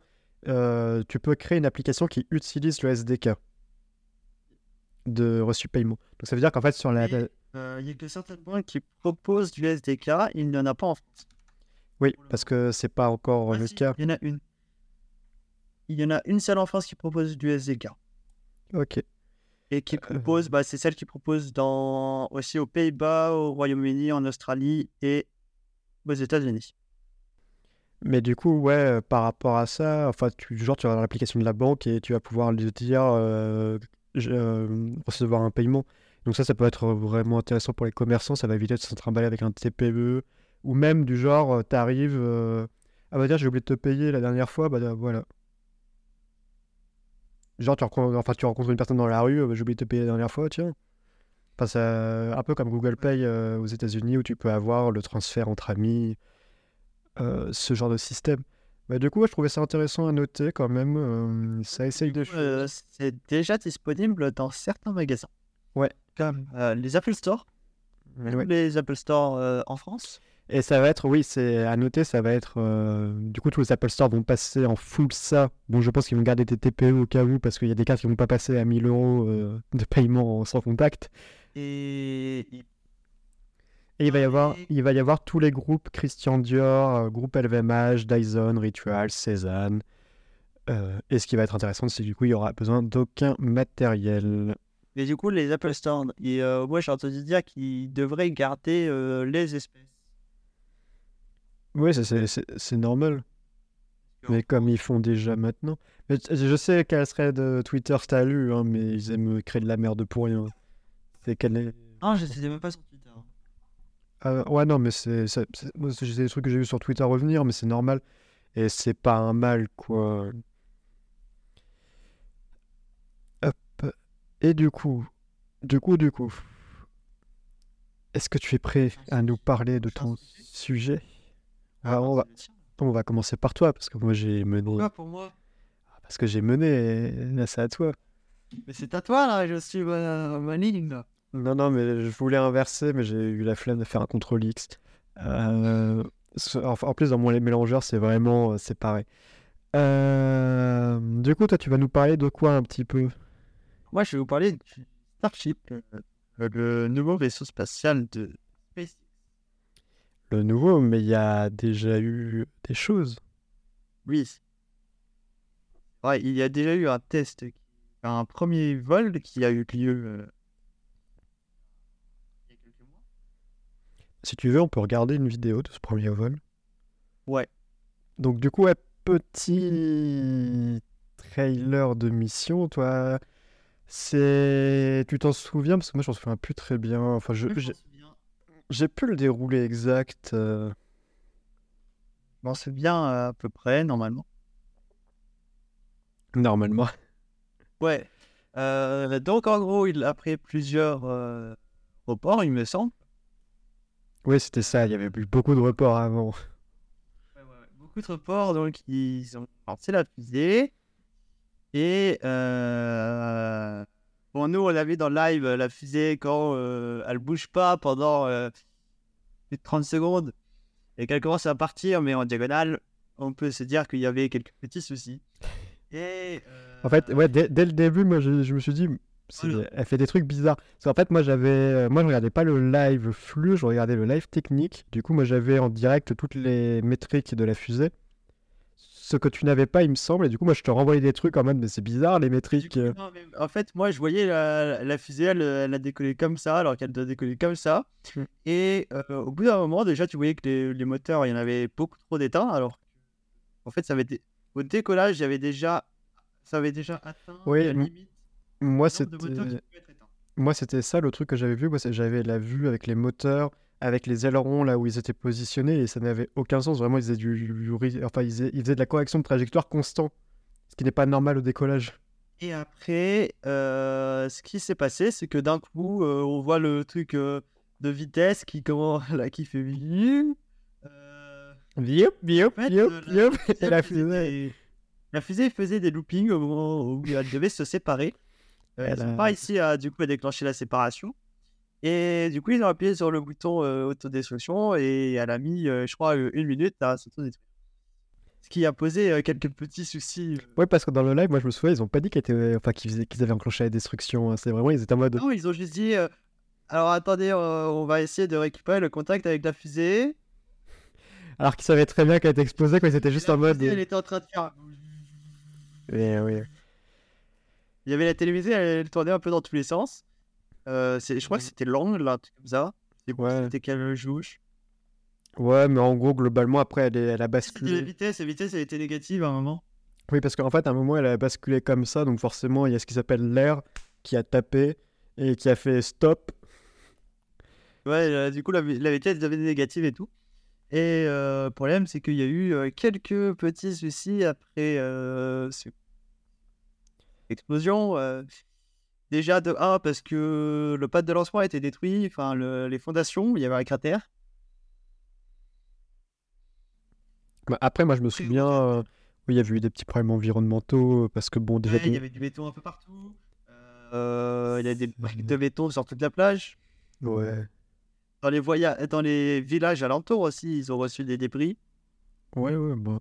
Mais après, ouais, du coup, par rapport à tout ça, euh, un peu le Starship, c'est quoi l'historique, toi? Parce que toi, t'as peut-être suivi plus le développement. Moi, j'ai commencé à suivre. J'ai commencé. Euh... Il y a une paire d'années. Ça fait un moment, oui, qu'ils sont en développement. Ça va bientôt faire Et- 10... Non, ouais, vas-y. Vas-y, continue. hein. Ouais, je disais, non, ça elle va bientôt faire 7 ans ouais, qu'elle est en développement. euh, Ouais, fait- ouais, j'ai co- j'ai commencé à suivre Star Hopper. À Cocotte Minute. Moi, j'ai peut-être suivi avant, mais j'en Euh, suis pas sûr. Euh, C'était, façon, dans les mêmes eaux que, que le SLS quand j'ai commencé à suivre, parce que le SLS, j'ai commencé à suivre euh, quand ils ont fait la mise à feu des boosters, ça doit être en 2015. Ouais, non, moi, c'était c'était après parce que c'était j'étais en première. Donc, 2018, 2019. Alors, ouais, moi, c'était vraiment, 2020. c'était... Après, moi, à l'époque, j'étais vraiment positionné sur le spatial, donc euh, je me tenais vraiment Donc, beaucoup informé. euh, le Starship, euh, qu'est-ce que c'est? C'est le. C'est, c'est un peu ouais, l'historique, quoi. C'est... C'est quoi le contexte, en fait? Pourquoi il y a eu cette euh, bouse qui est arrivée au milieu, comme ça, l'équipe de développement? On parle de quoi? Directement du de le Starship ou on parle un peu de du coup de de pourquoi il y a ce second vol Bah, du pourquoi, en fait, le Starship existe. Alors le Starship, euh, pourquoi il existe? Parce que euh, ils veulent aller sur Mars et ils ont besoin d'une fusée pour envoyer les gens sur Mars. Et c'est quoi Et cette envie? aller aussi sur la Lune. du coup? C'est c'est cette envie d'aller sur Mars, euh, déjà. En fait, ce qu'il faut, euh, ce qu'il faut quand même rappeler, parce que je vais te reprendre la main sur ton propre sujet, euh, c'est que tout ça, ça a été... C'est moi qui lui ai fait ses points, enfin son conducteur, donc je connais plus le sujet que lui au final. Mais en fait, euh, c'est pas dans l'ordre. Ouais, non, mais moi, du coup, j'arrive à naviguer parce que je connais, je l'ai tapé. Oui, bon, du coup. Mais en plus, t'es un meilleur conducteur que moi, c'est de la triche. Ah. SpaceX euh, a été fondé en 2002 avec l'ambition d'envoyer des hommes sur Mars. tu me coupes cette partie. ah, les aléas du direct. Non, moi je te parle, c'est quoi l'historique et le contexte? Je te mets ça en tête depuis tout à l'heure, t'as pas un point qui s'appelle historique et contexte dans le document. C'est ce que je viens de dire, tu viens de me couper. Mais tu t'en fous de ça, moi je te parle du Starship. Là, on parlait de Mars, donc du coup tu rebondis le Mars colonial, le transporteur. Oui, donc le Mars Colonial Transporter qui a été évoqué en 2012, c'était euh, un devait être réutilisable et capable de placer 150 à 200 tonnes de charge utile en orbite basse. Pour rappel, on est à combien sur le Starship? Tu veux que je te souffle la réponse? Ça n'a aucun sens. Je connais plus son sujet. Je veux bien la réponse. Sans de mémoire. Euh, il n'est pas écrit. C'est pas écrit. Et voilà, c'est pas écrit. Je l'ai récupéré en. Voilà, c'est écrit. euh, en fait, en dessous, après, ouais, ils sont passés à 125 tonnes. Parce qu'en fait, ils ont fait plusieurs, euh, plusieurs itérations, entre guillemets, du projet. Euh, mais ouais, du coup, c'est bon. En gros, ils ont voulu faire un gros truc qui renvoie beaucoup de choses très loin. On peut résumer par ça, je pense. Oui. La plus grosse, enfin, le futur plus gros.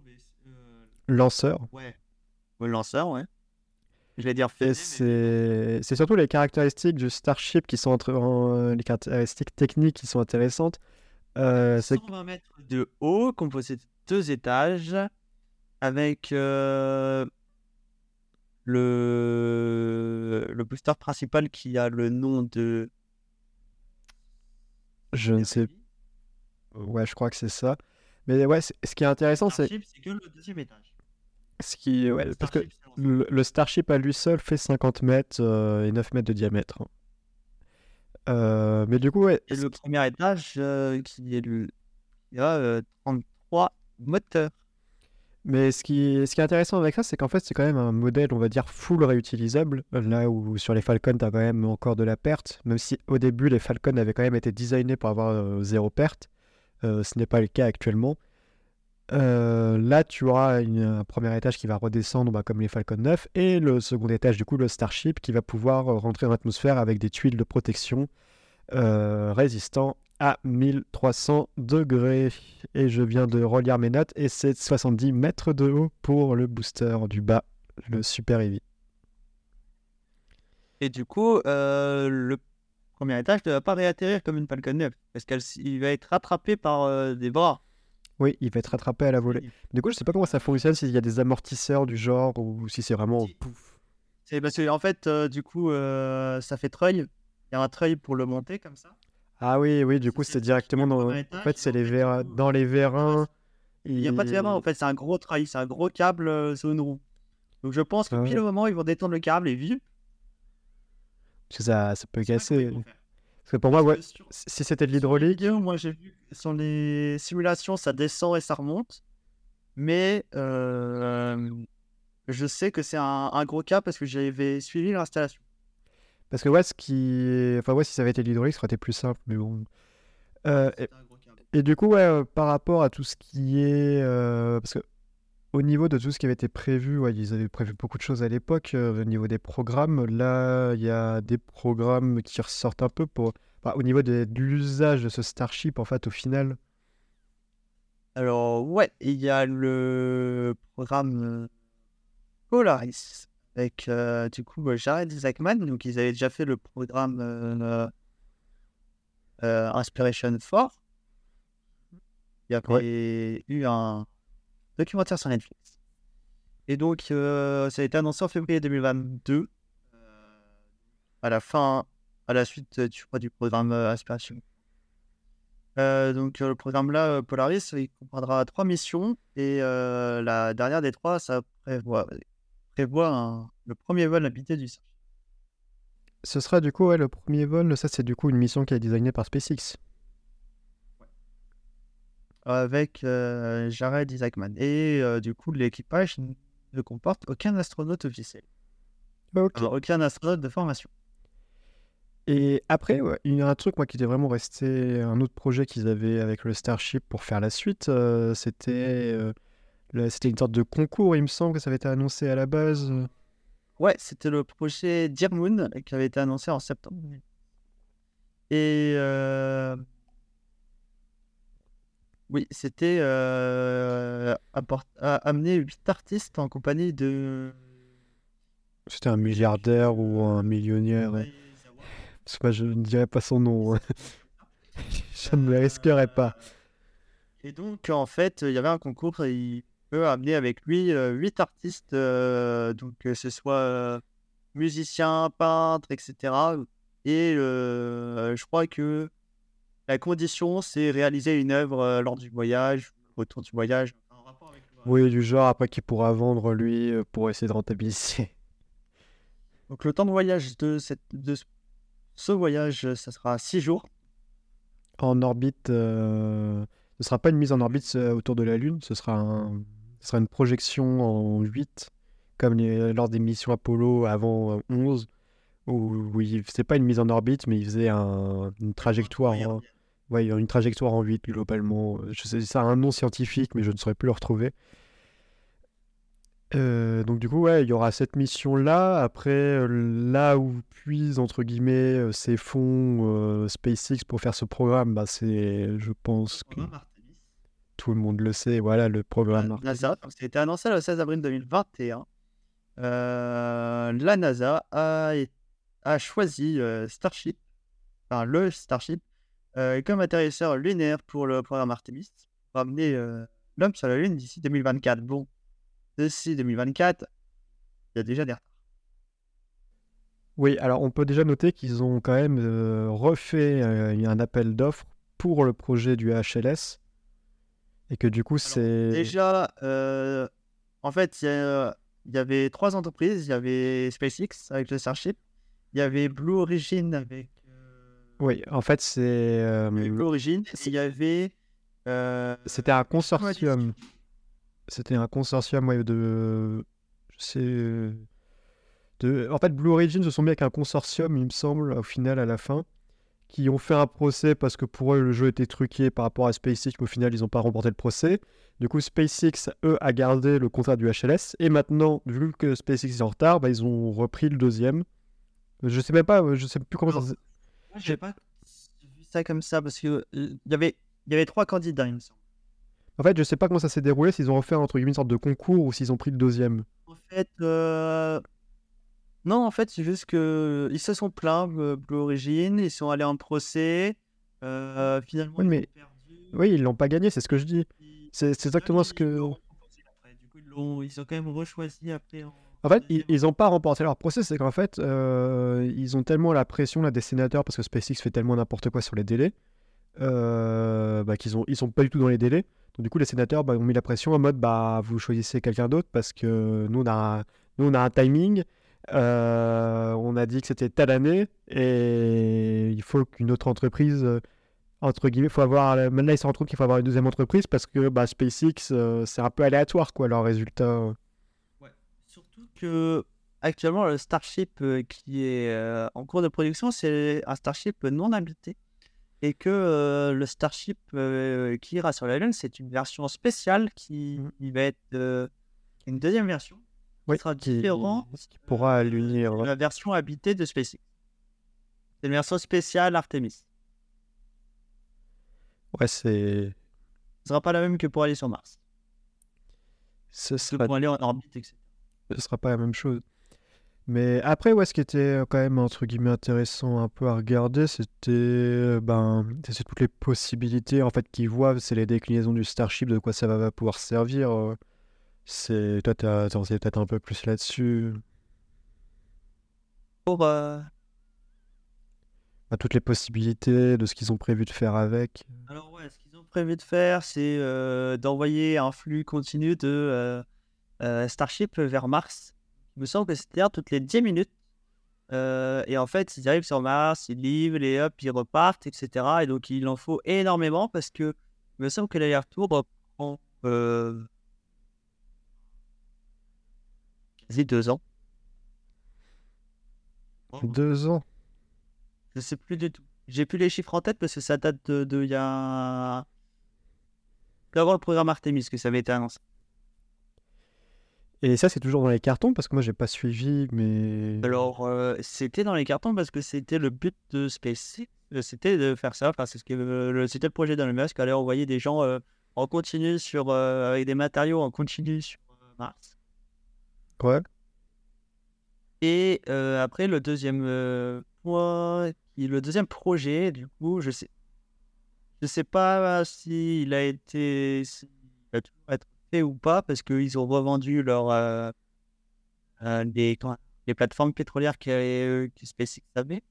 Mais ils voulaient utiliser le, Starship pour faire du transport terre-terre. Ouais, localisé terre-terre. Ça, ça avait été bah, au niveau des... Il y avait une analyse de, de, Morgan Stanley, il me semble, de mémoire, qui avait un peu décrié le modèle économique parce que c'était un peu compliqué. Euh, parce que eux projetaient que ça revienne et que ça concurrence la business class des avions. Euh, ce qui risque d'être très compliqué, sachant que bah, il va y avoir des, contraintes d'astronautes en fait liées au physique. On va se prendre 5G quand même à l'atterrissage. Faut pouvoir les assumer. euh. Va falloir aller à la salle quoi, avant de prendre ton billet d'avion pour les Seychelles. hein. Surtout que du coup, je crois qu'ils font avoir des. Ils ont déjà la base de lancement à Okachika, à Star- Starbase. euh, où pour le moment il y a une tour, mais leur projet c'est d'en faire deux. Ouais. Et ils sont en train d'en faire un aussi à Cap Canaveral. Euh, euh, pas de. Je sais bien, à côté de, de celui. Et il me semble qu'il y a un troisième qui est en cours de construction, mais je ne sais plus. Ouais, et puis après, bon. Euh, Enfin, c'est. euh, enfin, d'un point de vue économique, il y avait des gros problèmes parce que même le simple fait que. il- là, on voit euh, l'atterrissage. Ouais, on voit l'atterrissage du Ah, premier booster. Ouais, c'est des images de synthèse, ils sont pas embêtés. Mais du coup, ce qui était assez intéressant dans la perspective économique, c'est qu'en fait, le vol ne durait, je crois, que 10 minutes. Mais en fait, il faut faire le pré-bagage. T'imagines un pré-bagage déjà à l'aéroport, c'est un avion, le nombre de sécurité. Je vais expliquer là ce qui se passe là. C'est. euh, Déjà, on peut le décrire, c'est. Ouais.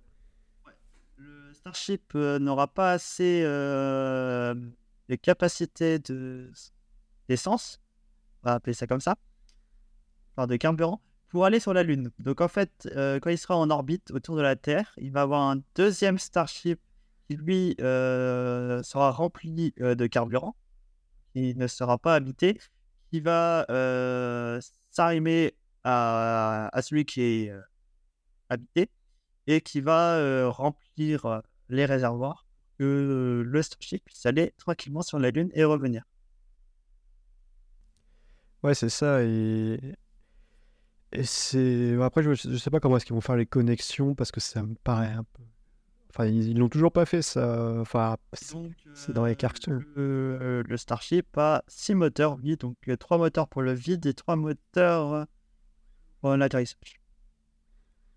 c'est pas des moteurs euh, combinés? C'est vraiment trois vides, trois Ah, atmosphériques. Euh, quand on regarde les images, il y en a, il y a trois gros pour le vide. Et les trois au centre, euh, c'est ceux qui peuvent euh, s'orienter et qui, du coup, ne sont pas faits pour le vide.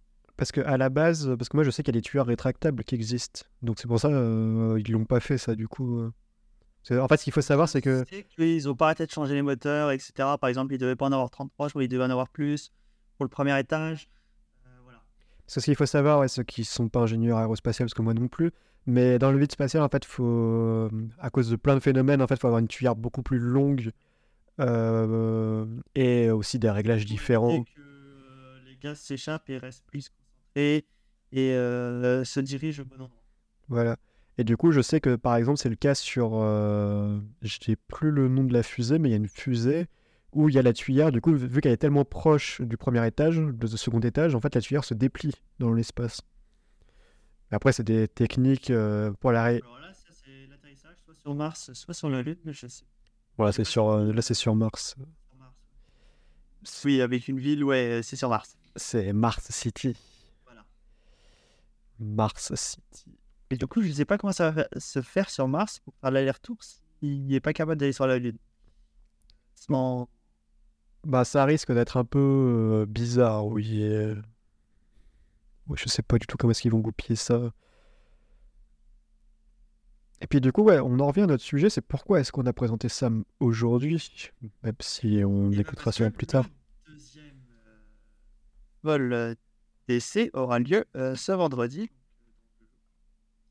Normalement, si euh, SpaceX euh, obtient l'autorisation, parce que euh, là, il y a un petit coup de,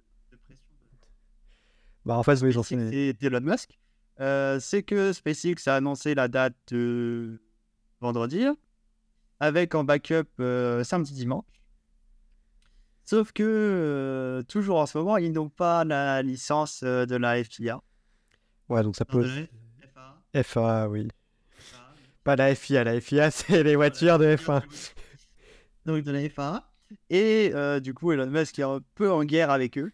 Et du coup, euh, par exemple, hier, il a tweeté euh, euh, Je viens d'être mis au courant que normalement, on aura les autorisations d'ici vendredi. Ouais. Ouais, ouais, c'est en gros, c'est. Oh, il n'y a rien qui est fait, mais donnez-les-moi, parce que de toute façon, je décolle, même si je les ai pas. Parce qu'on rappelle que du coup, suite à l'accident du premier étage, il y a eu une enquête et il y avait, je crois, 60 points à corriger avant le deuxième lancement. Mais d'a- d'ailleurs, Euh, cassait un peu les pieds parce que tout est des prêts, mais ils ont dû euh, modifier plein de trucs. mais je, je crois qu'ils ont. Je, sais même pas s'ils ont pas Ils été ont au, pas ils ont pas été au pénal parce que euh, ils ont décollé alors qu'il y avait des points qui n'avaient pas été réglés. Du permis de la FA. Ils avaient des points à régler justement sur des connecteurs, euh, sur l'atténuation. Ils devaient le faire au... pour le deuxième. Et y a... je sais qu'il y a des trucs qu'ils n'ont pas fait parce que euh, ils ont déclaré que ça sera fait pour le troisième lancement. Oui, en gros, que, euh, euh, déjà- là. en gros, ouais, la FA. Et, euh, changement des, de- des réservoirs, etc. interne. euh, il faut changer la tuyauterie à l'intérieur du vaisseau. euh, voilà. Ouais. J'avais vu la liste. euh, J'ai plus en tête, mais j'avais vu la liste. Euh, toi, enfin, tu penses que ça va décoller, ça va partir, ça. Un peu les pronostics? Parce que le- de toute façon, le, le podcast sera diffusé, je pense, la semaine prochaine. Ouais, alors. euh, Si ça décolle, euh, ça atterrit pas. Ok. Voilà. Pour moi, ça. enfin, Pour toi, ça décolle quand même. Pour moi, ça décolle. Parce que ça a décollé le premier. Bon, peut-être pas vendredi, peut-être samedi, peut-être dimanche, peut-être plus tard. Euh, mais euh, moi, la fin ne se passera pas comme prévu. Ok, moi, c'est intéressant. Je sais plus ce qui est prévu, mais euh, c'est prévu de sabrer le champagne, je pense, mais. non. euh, alors attends, je vais. euh, Je regarde vite fait. Plus ce qui était prévu. Mais après, de toute façon, ouais, euh, Parce au niveau des. Le premier, il allait dans. le- Bah, le premier, ouais, ils avaient prévu bon. tout un déroulé, mais c'est. Ok, c'est bon. Euh, bah, c'est du dans la flotte. bah, la flotte, comme ça. Donc le premier étage, euh, il atterrit, euh, il fait un demi-tour, il fait un, il fait un backflip. C'est vraiment écrit euh, flip. Ouais, ouais, Euh, du coup, il décolle comme ça, il fait vip, demi-tour, hop, et il va atterrir comme s'il atterrissait sur une barge, mais la barge virtuelle. Il atterrira dans le golfe du Mexique. Ouais, c'est ça, c'était un, un atterrissage En gros, il y a pas de barge, euh, c'est comme au début des Falcon 9. euh, Parce que c'est trop dangereux. Ouais. Ça me rappelle la fois où la Falcon 9, euh, il y avait un problème de GPS et du coup elle a atterri à genre 100 mètres de la barge. Et du coup elle a vraiment atterri mais sur l'eau. Et Ouais, elle ouais, non, posée, mais a- Je m'en souviens, je crois qu'ils avaient, y avait un mec sur la barge qui avait fait une vidéo en mode Mais qu'est-ce qu'elle fout? Et tandis que lui, le deuxième étage, du coup, alors il va euh, faire une rentrée pour atterrir dans l'océan Pacifique. Donc c'est donc c'est le même plan que euh, pour le premier vol, ça va atterrir près d'Hawaï. Ok. Eh bien, Donc, merci. Quasi faire un tour. Merci pour ces pronostics. Et puis de toute façon, on aura la réponse à la sortie du podcast. Vous, aurez- vous saurez déjà avant nous. Normalement, il a eu 1h30 de vol. Ok. Et puis du coup, on va pouvoir passer à mon sujet. Et un sujet euh, pas préparé, mais plus au feeling. De toute façon, il nous reste un peu de temps.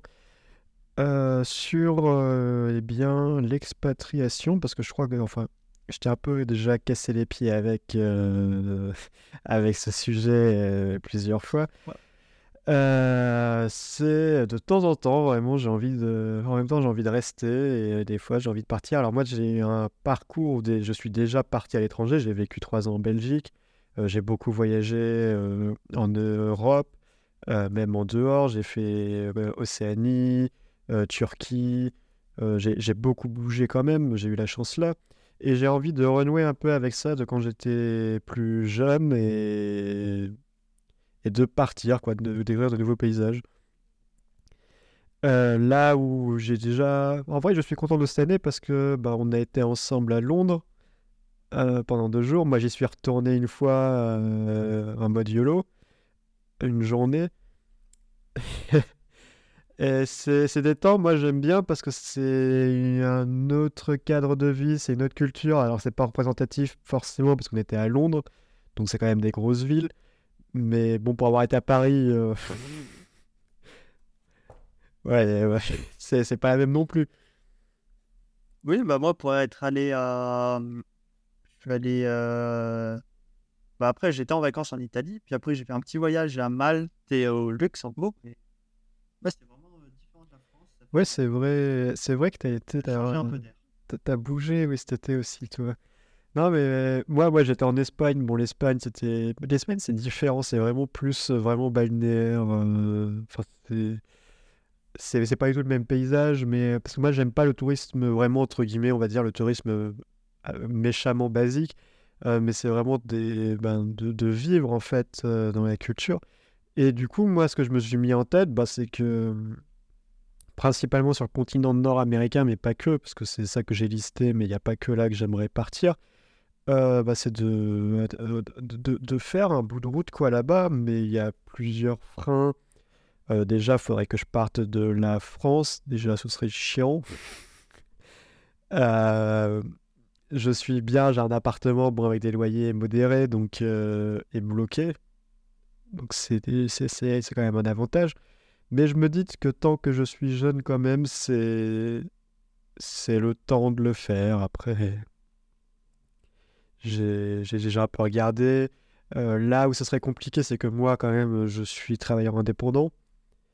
Euh, du coup, je pourrais potentiellement travailler à distance. Ça poserait pas trop de problèmes pour les activités en France, mais par exemple sur le continent euh, nord-américain, ce serait compliqué pour des questions de niveau de vie qui suivent. Là où si je partais en Asie euh, type Thaïlande ou Vietnam, je me ferais, enfin, je serais au-dessus de la moyenne du taux de vie.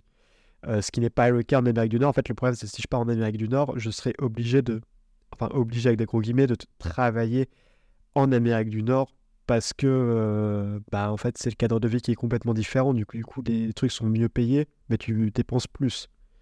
Enfin, ça s'équilibre entre guillemets. Euh, donc j'avais réfléchi, ouais, un peu. Je sais que, pour ceux qui connaissent, j'avais regardé un peu les PVT, permis de vacances travail au Canada. Euh, j'avais même regardé un peu pour partir même en Angleterre, parce que l'Angleterre, au final, c'est pas si loin que ça, et c'est quand même un autre système, que ce soit juridique. euh, ça se rapproche quand même beaucoup plus du système nord-américain que le système européen classique, on va dire. Euh, il y a aussi des problèmes des États-Unis avec les permis de travail qui sont très difficiles à obtenir, à moins de vraiment créer une activité qui, on va dire, va employer des Américains. En soi, c'est très compliqué de faire, euh, de pouvoir en fait avoir un permis de travail tout simplement. Euh, il y avait la loterie, il existe une loterie pour les cartes vertes qui sont les cartes qui permettent d'être résident permanent et d'avoir du coup un permis de travail comme une personne lambda. Euh, mais je me suis rendu compte en faisant cette recherche que la date d'échéance était la semaine dernière. Ouais, surtout qu'il y a beaucoup d'arnaques, des faux sites de loterie qui te demandent de payer pour participer à la loterie, alors que la loterie est gratuite. Alors oui, après, il faut pas être débile, il faut aller sur un point gov. Ça, c'est une autre histoire. aussi, euh, si tu gagnes à la loterie, tu as euh, un temps limité et tu dois, Oui. euh, Alors, de... et tu dois renoncer à ta nationalité. oui, oui, oui, il y a, y une... tu n'as pas la double nationalité aux États-Unis. Alors, en fait, comment ça fonctionne, c'est qu'aux États-Unis, tu n'as pas la double, enfin, ils, ils reconnaissent pas la double, la notion de double nationalité. Du coup, tu es entre guillemets obligé de, en fait, en France, tu peux revenir et dire que tu as la nationalité américaine et française, ça pose pas de problème. Par contre, aux États-Unis, bah, t'es américain, quoi. Moi, je sais qu'il y en a ce qu'ils font du coup, c'est en plus au Canada, on a entre guillemets des passerelles plus faciles. C'est que du coup, ils sont, euh, ils sont, ils sont binationaux canadiens, français, et ils travaillent aux États-Unis. Parce que du coup, il faut une passerelle entre la France, le Canada qui est plus simple entre la France et le Canada, et le Canada et les États-Unis, tu peux travailler. Et comme ça, ils arrivent à toujours garder entre guillemets leur nationalité. Et c'est surtout qu'en fait, tu peux toujours déclarer et cotiser à la mutuelle en France. En fait, au Canada, quand tu travailles là-bas, euh, tu cotises pour la retraite en France, tu cotises pour la mutuelle en France. Il y a des accords bilatéraux qui font que tu gardes tout, entre guillemets, les privilèges sociaux.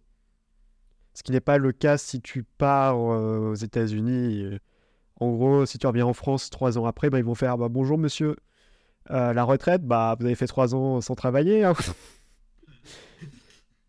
C'est pour ça, le, le Canada, ça se défend. En vrai, moi, j'avais réfléchi à cette solution avec un PVT. Euh, malheureusement, j'ai reçu mon PVT euh, vraiment une semaine après parce que je suis dans un métier attention. Euh, du coup, c'est vraiment, on m'a proposé le PVT, c'était vraiment en mode, bah, un mois pour partir. C'était en janvier, donc j'avais pas parti en Canada en janvier. Je ne suis pas suicidaire non plus. Ouais. Du coup, peut-être que je retenterai cette année, mais en faisant un truc vraiment plus euh, travaillé en mode, euh, je me dis de telle date à telle date. Et c'est pareil, le PVT, c'est une fois dans la vie. Euh, moi, c'était prévu pour partir juste les vacances d'été, donc c'était un peu gâché le truc, alors que c'est un an renouvelable si t'es sur place. C'était un peu gâché le truc quand même, de, vu que c'est qu'une seule fois à vie, bah, de le faire que pour deux mois, sachant que c'est quand même un permis qui est hyper avantageux, où ça te permet de travailler, mais pas de venir au Canada avec une entreprise. C'est-à-dire que tu peux débarquer là-bas et démarcher. Ce qui est quand même assez fou comme, euh, bah, comme euh, visa, comme type de visa. euh, Mais après, tu peux ne pas trouver de job. et c'est là pour ça qu'on appelle ça un PVT vacances-travail. Mais si tu trouves pas de job et que tu n'as pas les moyens de rester, bah tu vas devoir. Alors oui, c'est pareil, euh, avant le PVT, il faut quand même euh, montrer que tu as des billets. hein, c'est euh, Ouais, je crois que c'est. Non, non, euh, c'est 6 000 maintenant. Moi, c'était 6 000 dollars. euh, il fa... Après, c'est 6 000 dollars, mais il faut les envoyer sur, une, sur un compte au, au Canada.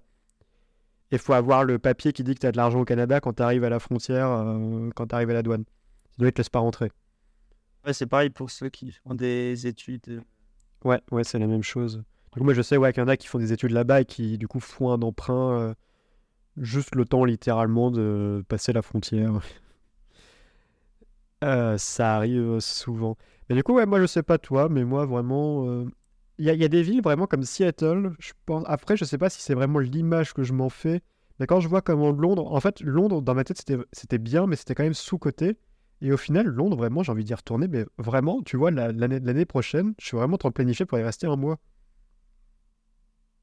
C'est c'est un autre cadre, c'est différent, c'est- je sais pas comment expliquer, mais du coup, euh, les villes nord-américaines, ça m'attire. Il y en a quelques-unes qui m'attirent. On peut citer Seattle, euh, San Francisco, New York, Chicago, euh, mais aussi des villes, bah, Montréal, Toronto, Vancouver. moi, j'avais j'avais réfléchi à faire un semestre à l'étranger au Canada. Finalement, ça a été annulé. Mon école. C'est dommage. En fait, le semestre, ils l'ont transformé. euh, Enfin, l'é- l'école euh, qui devait nous accueillir a annulé le semestre et du coup a proposé une année complète à la place. Ce qui n'est pas la même chose pour euh, les coûts financiers. euh.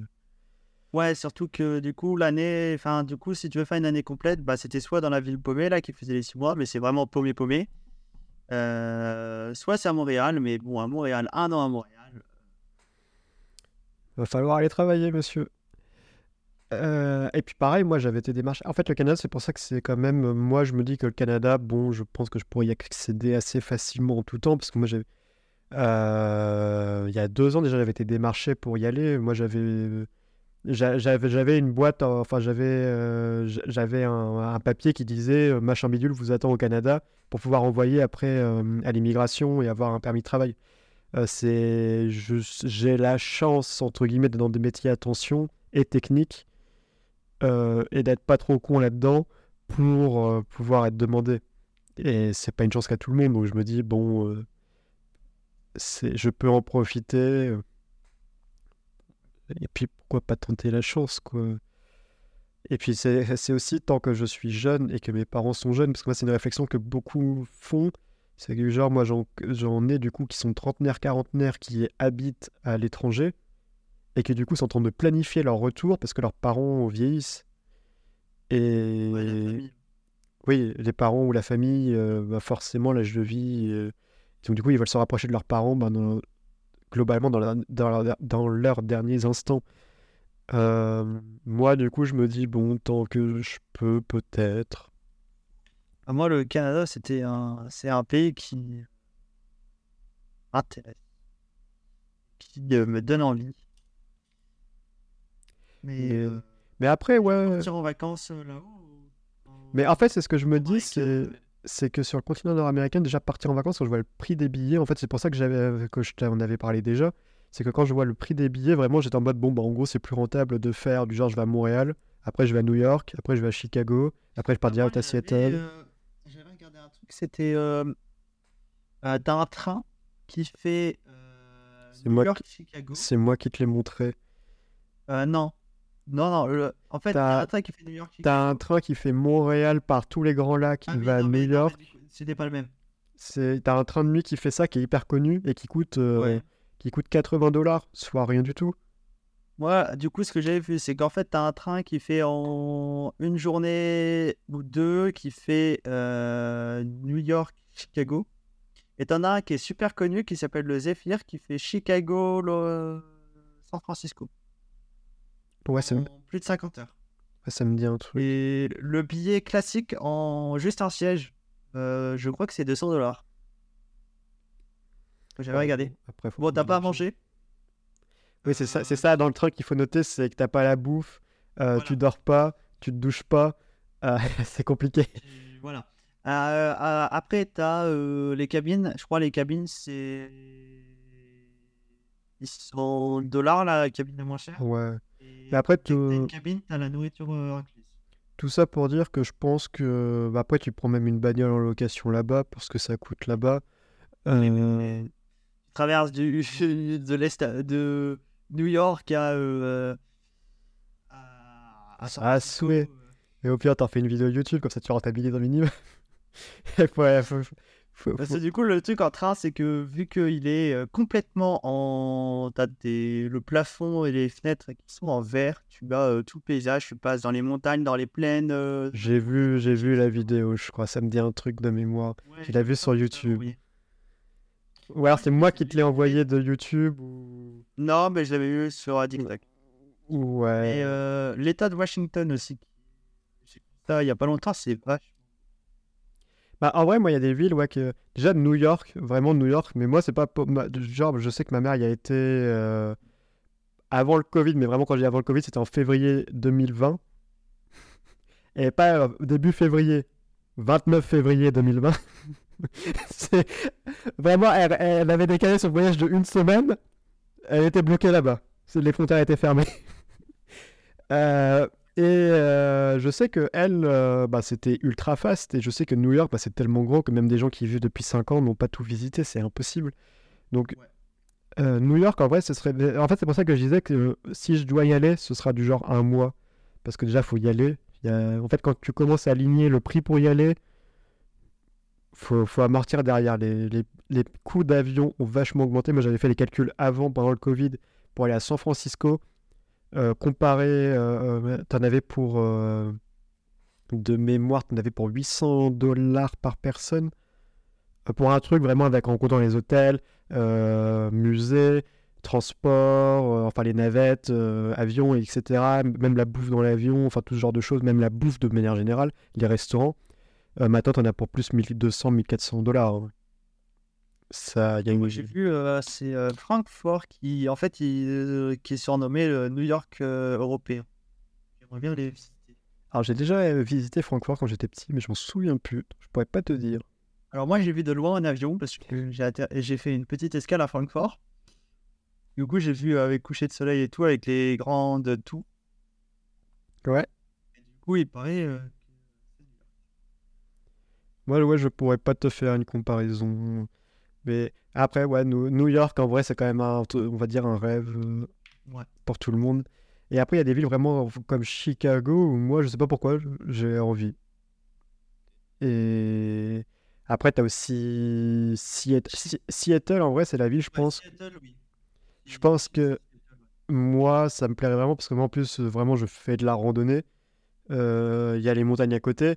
Euh, Il y a la mer à côté parce que moi, faut pas oublier que moi, j'habite à côté de la mer, donc j'ai quand même l'habitude de, l'air marin. Moi, ça je veux dire, entre guillemets, dans le dépaysage, c'est une ville vraiment, ça coche toutes les cases en mode. euh, y a, en fait, il y a tout. Il y a la mer à côté, il y a les montagnes à côté. euh, c'est un bassin ultra technologique. T'as l'aviation avec Boeing.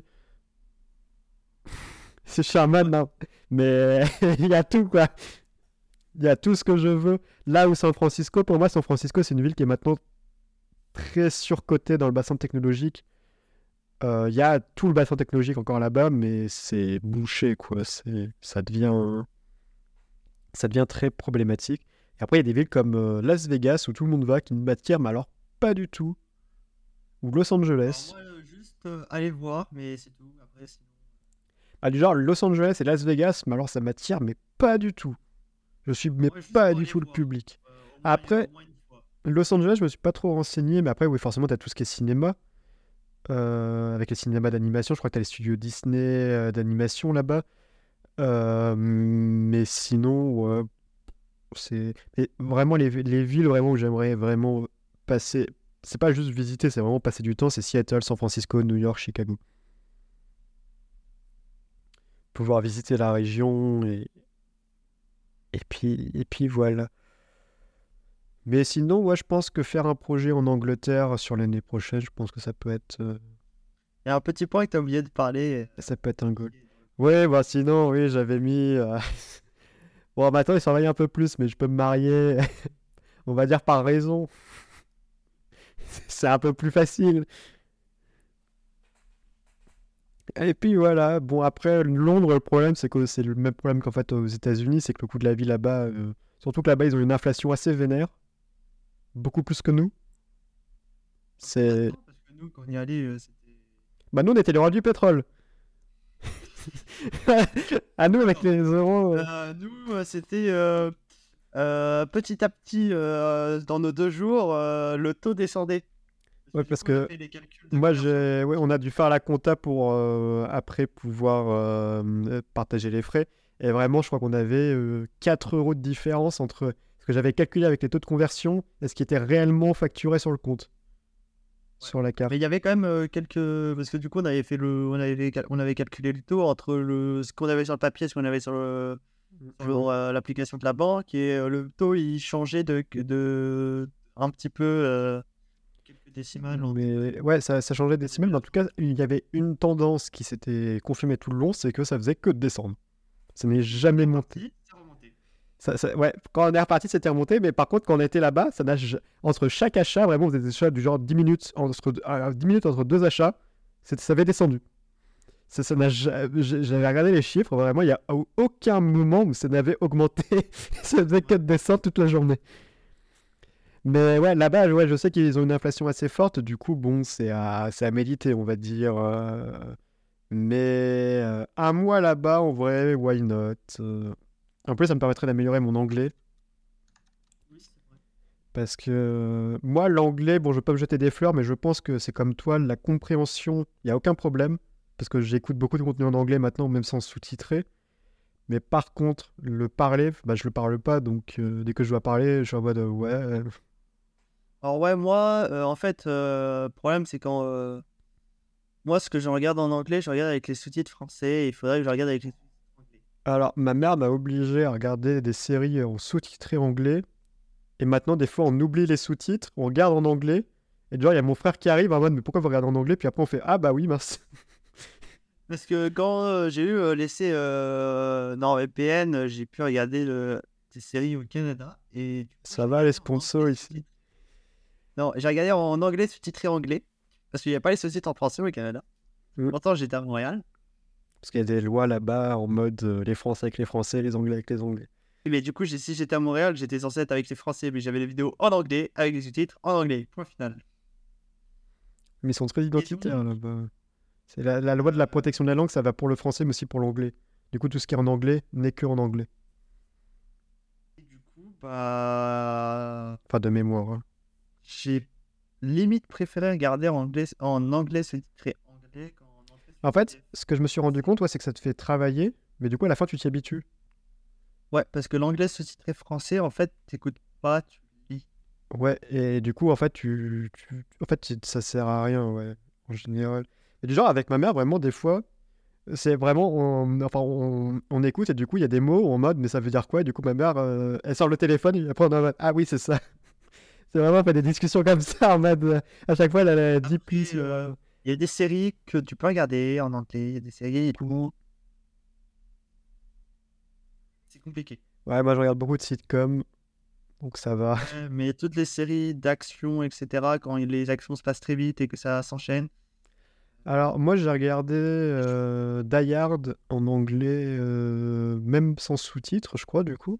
Après, maintenant, j'arrive mieux, mais je me rappelle qu'au début, par exemple, des séries après, au début, c'est la même chose. Oui, c'est normal. comme Flash, etc., euh, où euh, t'as même pas le temps de le- j'avais pas le temps de lire le sous-titre. Ouais, mais c'est tout à fait normal. Maintenant, j'ai plus l'habitude. Bah, pas mal du tout. Et après, du coup, on va pouvoir passer aux recommandations. Alors, qu'est-ce que, qu'est-ce que dans la vie de tous les jours, toi, t'aimes bien euh, un peu? Qu'est-ce que tu utilises tout le temps? Qu'est-ce que, même des lectures euh, Moi, je pense que je vais faire un livre. Euh, Un livre. Il cherche, ça cherche, ça cherche. J'avais un livre euh, que j'ai lu un extrait, mais euh, j'ai pas eu la peine de lire la suite. J'ai plus. Euh, L'enfer numérique. Ah oui, oui, oui, je me souviens d'un certain monsieur. Euh, je mettrai le lien de façon dans la description du podcast. la L'enfer numérique, transcription. voyage au bout d'un like de Guillaume Pitron, euh, du coup, qui est un, un livre euh, qui. Un c'est livre. un- en fait, c'est un, ouais, un journaliste C'est un essai, je crois. Non, c'est une sorte d'enquête documentaire. Il avait déjà fait à peu près pareil avec la guerre de l'eau. C'est son premier livre, La guerre de l'eau. Du coup, l'enfer numérique, euh, donc c'est euh, quelles sont les conséquences physiques de la dématérialisation? Comment les données impalpables pèsent-elles sur l'environnement? Quel est le bilan carbone du numérique? Autant de questions que les utilisateurs d'outils connectés en tout genre ne se posent pas. Ok. Et donc, euh, ça parle un peu des villes ultra connectées, des problèmes avec l'en- l'environnement, la pollution. Je m'attendais pas à avoir un truc aussi profond pour un truc à trouver en deux secondes. Euh, et puis moi, du coup, vu que j'ai balayé euh, la solution, euh, moi, je vais parler un peu de Beeper. Parce que c'est ce que j'ai devant le pif. Beeper, c'est quoi? C'est une solution un peu front-end, on va dire, pour ceux qui ont le vocabulaire. Donc, une solution qui se présente en tant qu'interface qui permet d'agréger les chats des différents réseaux sociaux. Mais aussi SMS, iMessage, IRC, c'est comment ça s'appelle sur Google? IRC, ouais. RCS. RCS, voilà, merci.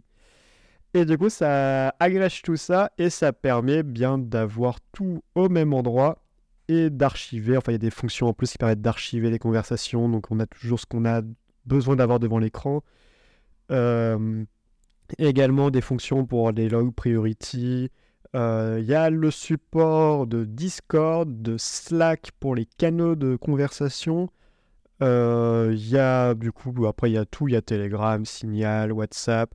Et ce qui est intéressant là-dedans, c'est que c'est euh, un peu une technologie du Web 3, même si j'aime pas dire ça, parce que ça utilise Matrix, qui est un truc, un, truc, un réseau décentralisé euh, qui gère les communications. Et du coup, eux, enfin, Beeper permet d'avoir des bridges, donc des ponts entre les applications génériques. Il va récupérer les flux des applications génériques et il va les mettre sur le réseau Matrix. Euh, et du coup, un réseau Beeper Matrix. Et l'avantage de Matrix, c'est que normalement, euh, les communications sont chiffrées même du côté euh, de Beeper. Donc ça ne transite que de notre interface au réseau social en, en sécurisé, en, sans voir personne. Et du coup, moi je l'utilise maintenant et on s'y fait. Enfin, c'est mieux. Moi je sais que toi maintenant tu l'as. Tu l'as depuis moins longtemps que moi quand même. Ouais, ben j'ai pas encore eu l'occasion de vraiment l'utiliser. Tu l'utilises pas quotidiennement? Parce que moi vraiment, ouais, je l'ai, je l'ai bah, pas. en fait, installé juste sur l'ordi, je l'ai pas installé sur le. Parce que moi, maintenant, sur mon téléphone, euh, ouais, j'ai pas de notif euh, qui craignent. En fait, moi, maintenant, sur mon téléphone, je sais pas si on voit, euh, j'ai l'application Beeper qui est juste là. Hop. Et j'ai l'application message qui est quand même là en backup avec le téléphone. Parce qu'il y a certaines notifications, euh, pour des raisons de sécurité, l'application SMS interdit de les transmettre euh, via. euh, En parlant de ça, les codes de euh, Google ne sont pas envoyés vers la montre. Ah. Et ne sont pas envoyés, tu sais, sur euh, Google Message Web. Oui, bah c'est ça que je dis. Quand tu es sur le message web, c'est écrit veuillez aller sur le téléphone. Et du Mais- coup, sur la montre, euh, c'est pareil. Mais en fait, c'est ça que je suis en train de dire, ouais, c'est que euh, la passerelle du coup qui permet d'avoir euh, bah, d'avoir des multi-périphériques sur euh, l'application message Google. Euh, interdit, moi je sais que ma- il y a une banque, c'est bon. Par contre, j'ai une autre banque, euh, je peux pas avoir les messages. Je sais que les messages, ils seront jamais sur Beeper. Je vais sur l'application message, du coup, ils y sont. Euh, après, il y a, c'est encore parce que ça n'a pas été ajouté, mais c'est des sécurités que tu peux ajouter, je pense, ma- désormais maintenant dans les messages, ça doit être une option. Parce que avant, c'est nouveau ça, par exemple, pour les codes Google qui sont bloqués. Mais moi, du coup, je, je, je- je sais que c'est le cas. Euh, bon, après, bon, pourquoi pas, je comprends, je comprends le besoin de sécurité. On peut le bypasser parce que Beeper a un bridge. Euh, Beeper peut être votre application par défaut SMS. Moi, je ne le fais pas parce qu'il y a l'avantage avec l'application Google Message de pouvoir lier des applications. Et du coup, ça me permet d'avoir quand même mon historique entier sur l'application Message. Et je sais que si Beeper meurt demain, euh, j'aurai toujours mes communications, le message. C'est juste pour ça, entre guillemets. Mais du coup, Beeper me permet aussi d'avoir iMessage, ce qui est intéressant. Euh, et après, ça centralise tout, WhatsApp, les conves, euh, ce qui est intéressant. Et du coup, moi, j'ai un système de low priority qui me permet, bah, le soir, je vais dans mon, dans mon dossier low priority, et comme ça, la journée, je suis pas embêté. Là où avant, j'étais vraiment harcelé euh, de notifications par des gens où il n'y a pas besoin spécifiquement. Et du coup, il n'y a que, euh, au final, l'avantage, c'est que là où avant, je faisais sur chaque application distinctement, euh, lui, il peut notifier, lui, il peut pas notifier. Bah là, je sais que j'ai trois personnes qui peuvent me notifier tout le temps, ou quatre. Je crois que j'en ai quatre au final. Euh, j'en ai quatre qui peuvent me notifier en tout temps. Et tout le reste, euh, j'ai pas les notifications, donc c'est soit faut que j'aille sur l'application, ou soit même si je vais sur l'application, je les vois pas parce qu'ils sont dans le dossier basse priorité, donc il faut que j'aille sur le, dossier basse priorité. Ouais. Et donc du coup, je me fais temps comme ça le soir où plus ce dossier en temps que faisant d'autres choses. Et moi, je suis pas dans nos priorités. Voilà. Ouais, ça t'a pu t'en rendre compte. Toi, t'as les notifs instant. Je fais partie de quatre personnes. Voilà. Voilà. Euh, et du coup, c'était, enfin, c'est, une petite reco. Faut être sur, euh, 17 ans. sur liste d'attente. Plus de 80 000 personnes. Voilà, bonne chance. Je mettrai mon code en attendu Un dessous. mois, euh, je n'ai pas descendu. Je mettrai mon code en dessous euh, ou au-dessus ou quelque part euh, dans la description du podcast. 5 personnes par jour, il me semble, euh, peuvent s'inscrire avec ce code. Ouais, donc voilà, donc si le code marche pas, vous attendez demain et ça marchera. Voilà. Voilà, il a tout résumé. Et puis sinon, on va pouvoir s'arrêter là. hein. Donc c'était un test, hein, une première qui a duré, euh, la vache, je regarde le temps, 2h20. Euh, un peu long, mais on va s'adapter, ça va permettre de, de repositionner un peu les rubriques. Euh, bon, il y a une rubrique euh, d'actu assez importante parce qu'il y a eu beaucoup d'actualités tec- d'actualités technologiques au final sur le mois précédent. Euh, mais ça a peaufiné, on va voir ça. Euh, la prochaine est prévue normalement pour le 13 décembre, 20h30 toujours, à confirmer de ce côté-là. Sur nos réseaux sociaux, vous pouvez. De toute façon, c'est disponible sur les réseaux qui sont en description également, euh, qui sont sur la description du podcast ou sur la dis- ouais, les tiens ou les miens. les voilà les deux. Euh, vous pouvez retrouver sur Instagram, euh, enfin tous les réseaux, vous avez tout de toute façon directement euh, disponible. En attendant, le podcast lui devrait sortir la semaine prochaine. Et puis, on se dit à bientôt. T'as quelque chose à rajouter? J'avais un truc, mais j'ai oublié. Ah, si tu l'as pas dans les 5 secondes, on va arrêter là. Non, je l'ai plus. Allez, c'est pas grave.